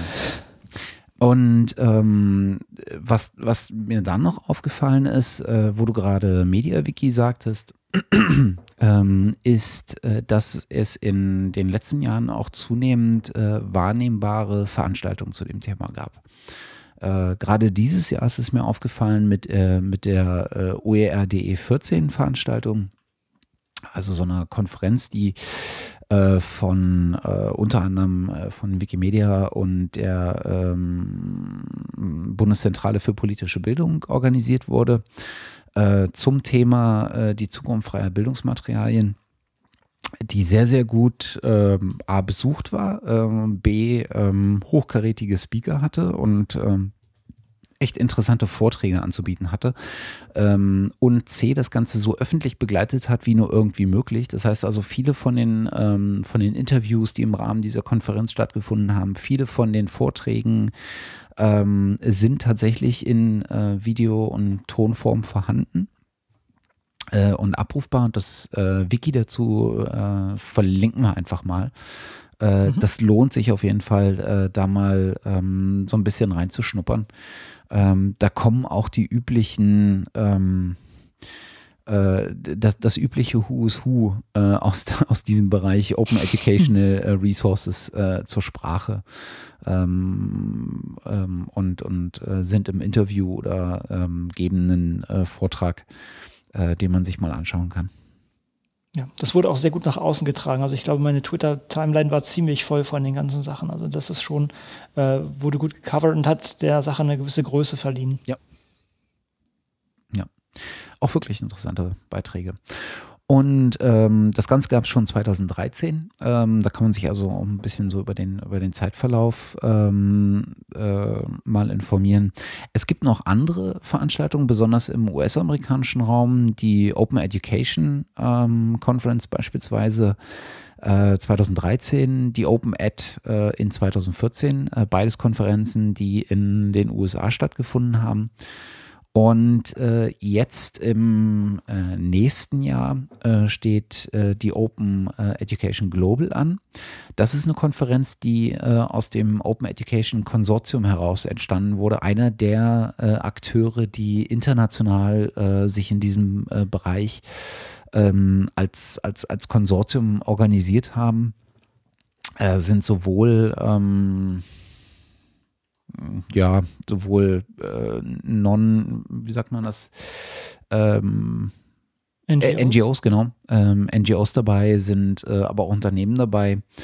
Ähm, und das ist, glaube ich, äh, von den äh, Teilnehmern her die größte Konferenz zu dem Thema. Findet nächstes Jahr dann in äh, Kanada statt, im Banff National Park. Mhm. Ah, super, allein deswegen lohnt sich das schon. Kann man mit dem Urlaub verbinden, ja. Hm. Genau. Ähm, aber das ist ja auch interessant, das ist ja auch ein größerer Player, wenn ich das jetzt hier richtig sehe, dieses Open Educational Consortium. Consortium. Das ist ja auch nicht zu verachten. Genau, es, es gibt so ein, es gibt so ein äh, paar äh, nennenswerte ähm, ja, Zusammen Zusammenkünfte. Ich glaube, relativ neu ist die Open Educational Alliance. Ähm, das sind vor allen Dingen äh, Industrieunternehmen, äh, wenn ich das richtig sehe. Äh, das äh, Open Educational Consortium ist, glaube ich, ein, eine ganz gute Mischung aus NGOs und ähm, äh, und Industrieunternehmen, aber auch ähm, Governmental Players, ähm, glaube ich.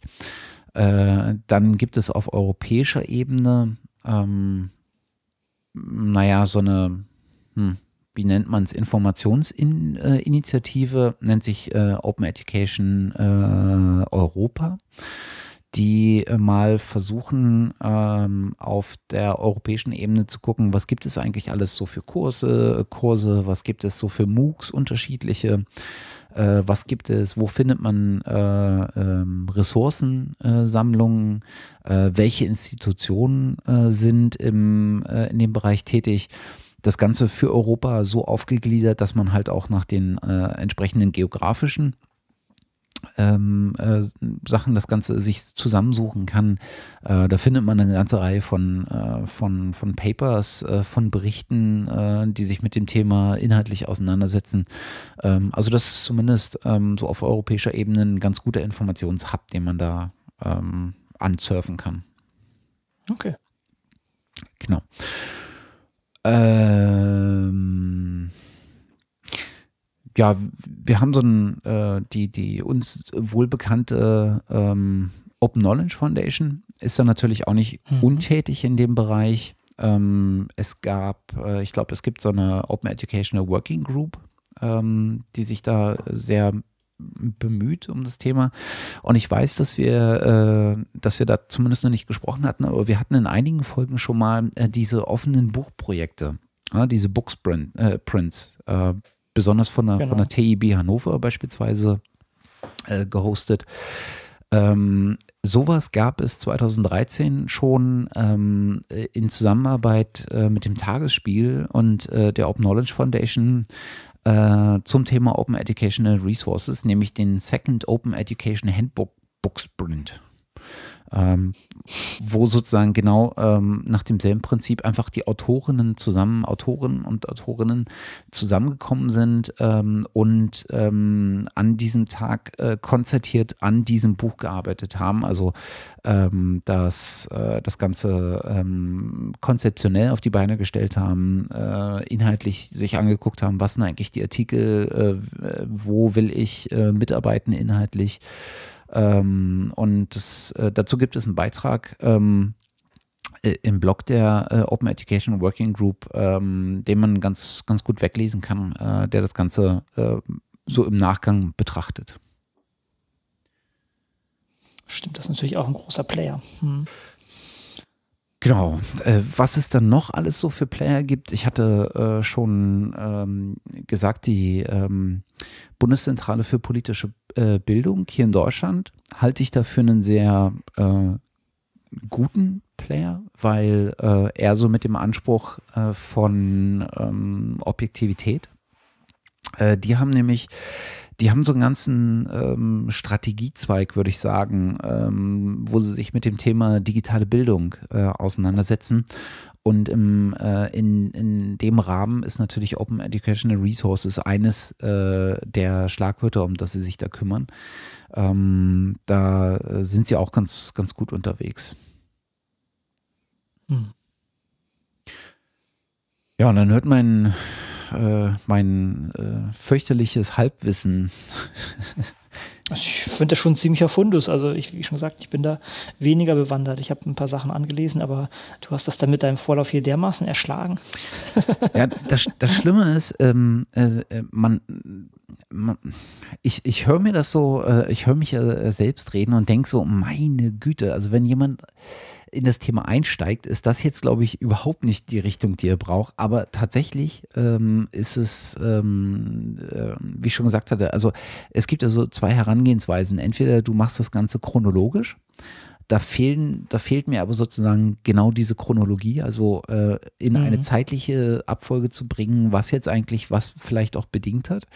Oder du gehst so vom Allgemeinen ins Spezielle. Ähm, aber das Problem ist, ähm, es gibt so ein paar allgemeine Sachen, ähm, wo ich denke, naja, das, das habe ich schon einigermaßen begriffen. Und dann gibt es aber auch sehr, sehr spezielle äh, Projekte, die mir so im Kopf rumschweben.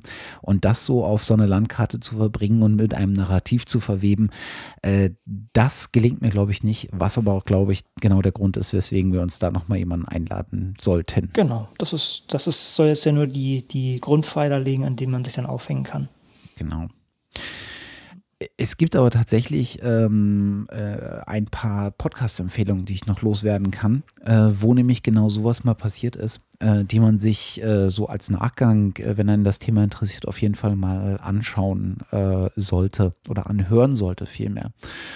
Ähm, das Aktuellste, was da mir über den Weg gelaufen ist, ähm, ist eine Episode aus dem Medienradio von Philipp Banse der den Leonard Dobusch äh, zu Gast hatte, genau nämlich zu dieser Studie Open Education in Berlin.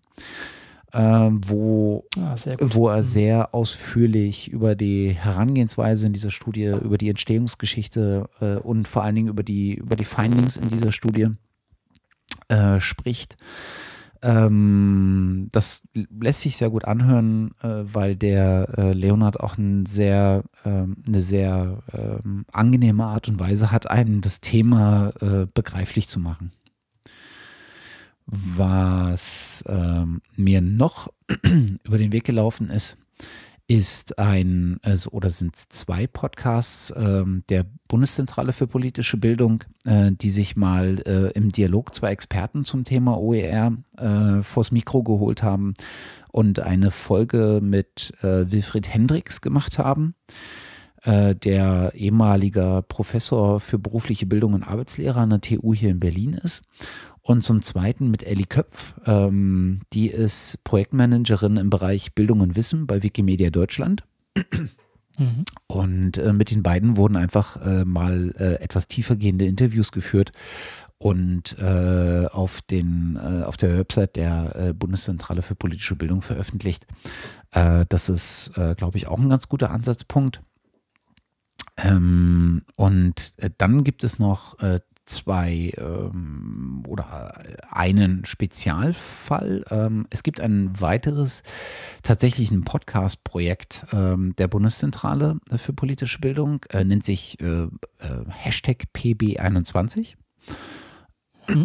und beschäftigt sich mit Web 2.0 in der politischen Bildung. Und da gibt es einen ähm, sehr spannenden ähm, Podcast, äh, eine Episode, nämlich die Episode 37, die sich mit Op äh, Open Educational Resources in Schweden beschäftigt. Und tatsächlich äh, sind die nordischen Länder uns in dem Thema ähm, ein bisschen voraus.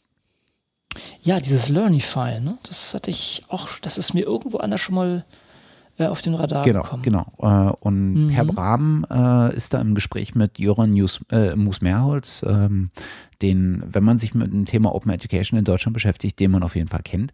Ähm, das ist so eine Dreiviertelstunde ungefähr, äh, wo Herr Brahm da mal so einen Einblick in die, in, in, in, in, in, das Universum, was Learnify da in Schweden aufgebaut hat, ähm, gibt, was mhm. auch sehr, sehr spannend ist sehr hörenswert.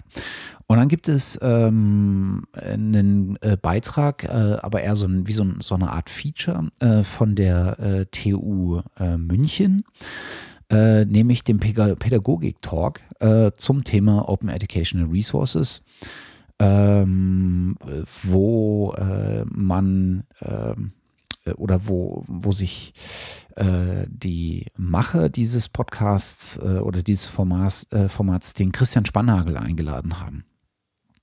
Äh, Mathematikprofessor in Heidelberg, glaube ich. Äh, sehr, sehr äh, junger Mensch. Äh, also tatsächlich ähm, sehr junger Professor, wie ich finde. Ähm, ganz eigensinniger Mensch, weil auch absolut erkennbar. Ne? Lange Haare, Metal-Fan hat man als Professor vielleicht nicht ganz oft. ist sehr umtriebig im Bereich Open Science und Open Education.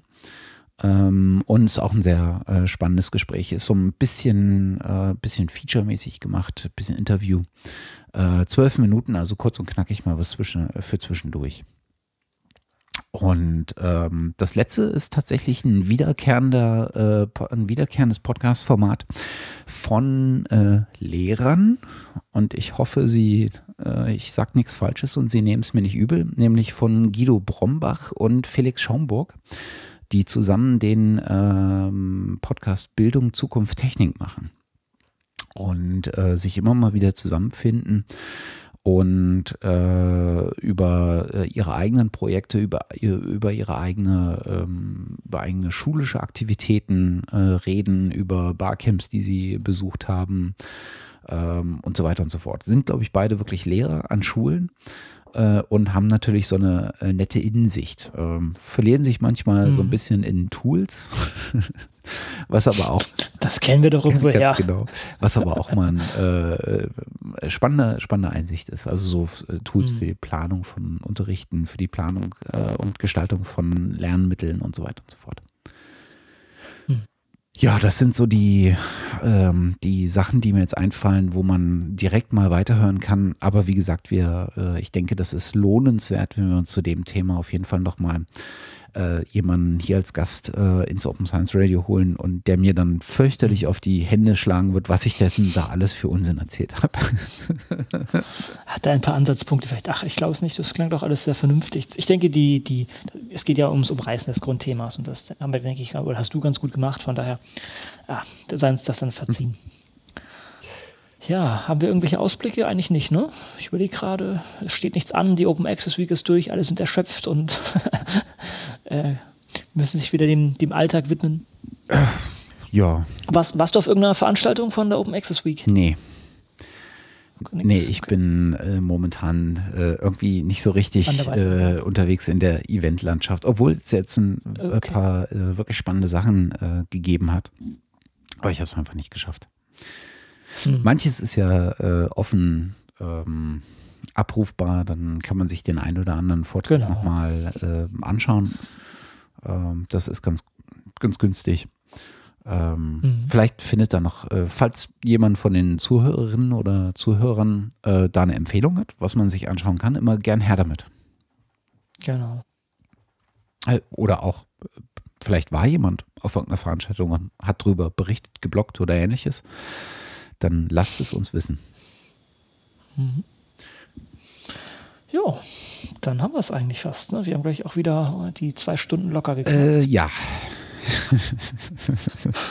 wie immer. Hm, naja. Wie immer. Das ist jetzt, damit müssen Leute wie immer leben. Und äh, durch die verbesserten Kapitelmarken kann man das Ansteuern jetzt natürlich auch besser noch äh, durchführen. Von daher äh, ist das, denke ich, dann kein Das denke ich auch. Ja gut, dann äh, gut. Äh, bleibt uns noch zu sagen, äh, herzlichen Dank für die Aufmerksamkeit. Äh, wie immer stehen euch äh, alle Kanäle zur Verfügung, um uns äh, Lobpreisungen, aber auch Kritik, Korrekturen und Themenwünsche ähm, anheimzustellen. Und dann soll es das für die 26. Ausgabe gewesen sein. Macht's gut. Tschüss. Tschüss.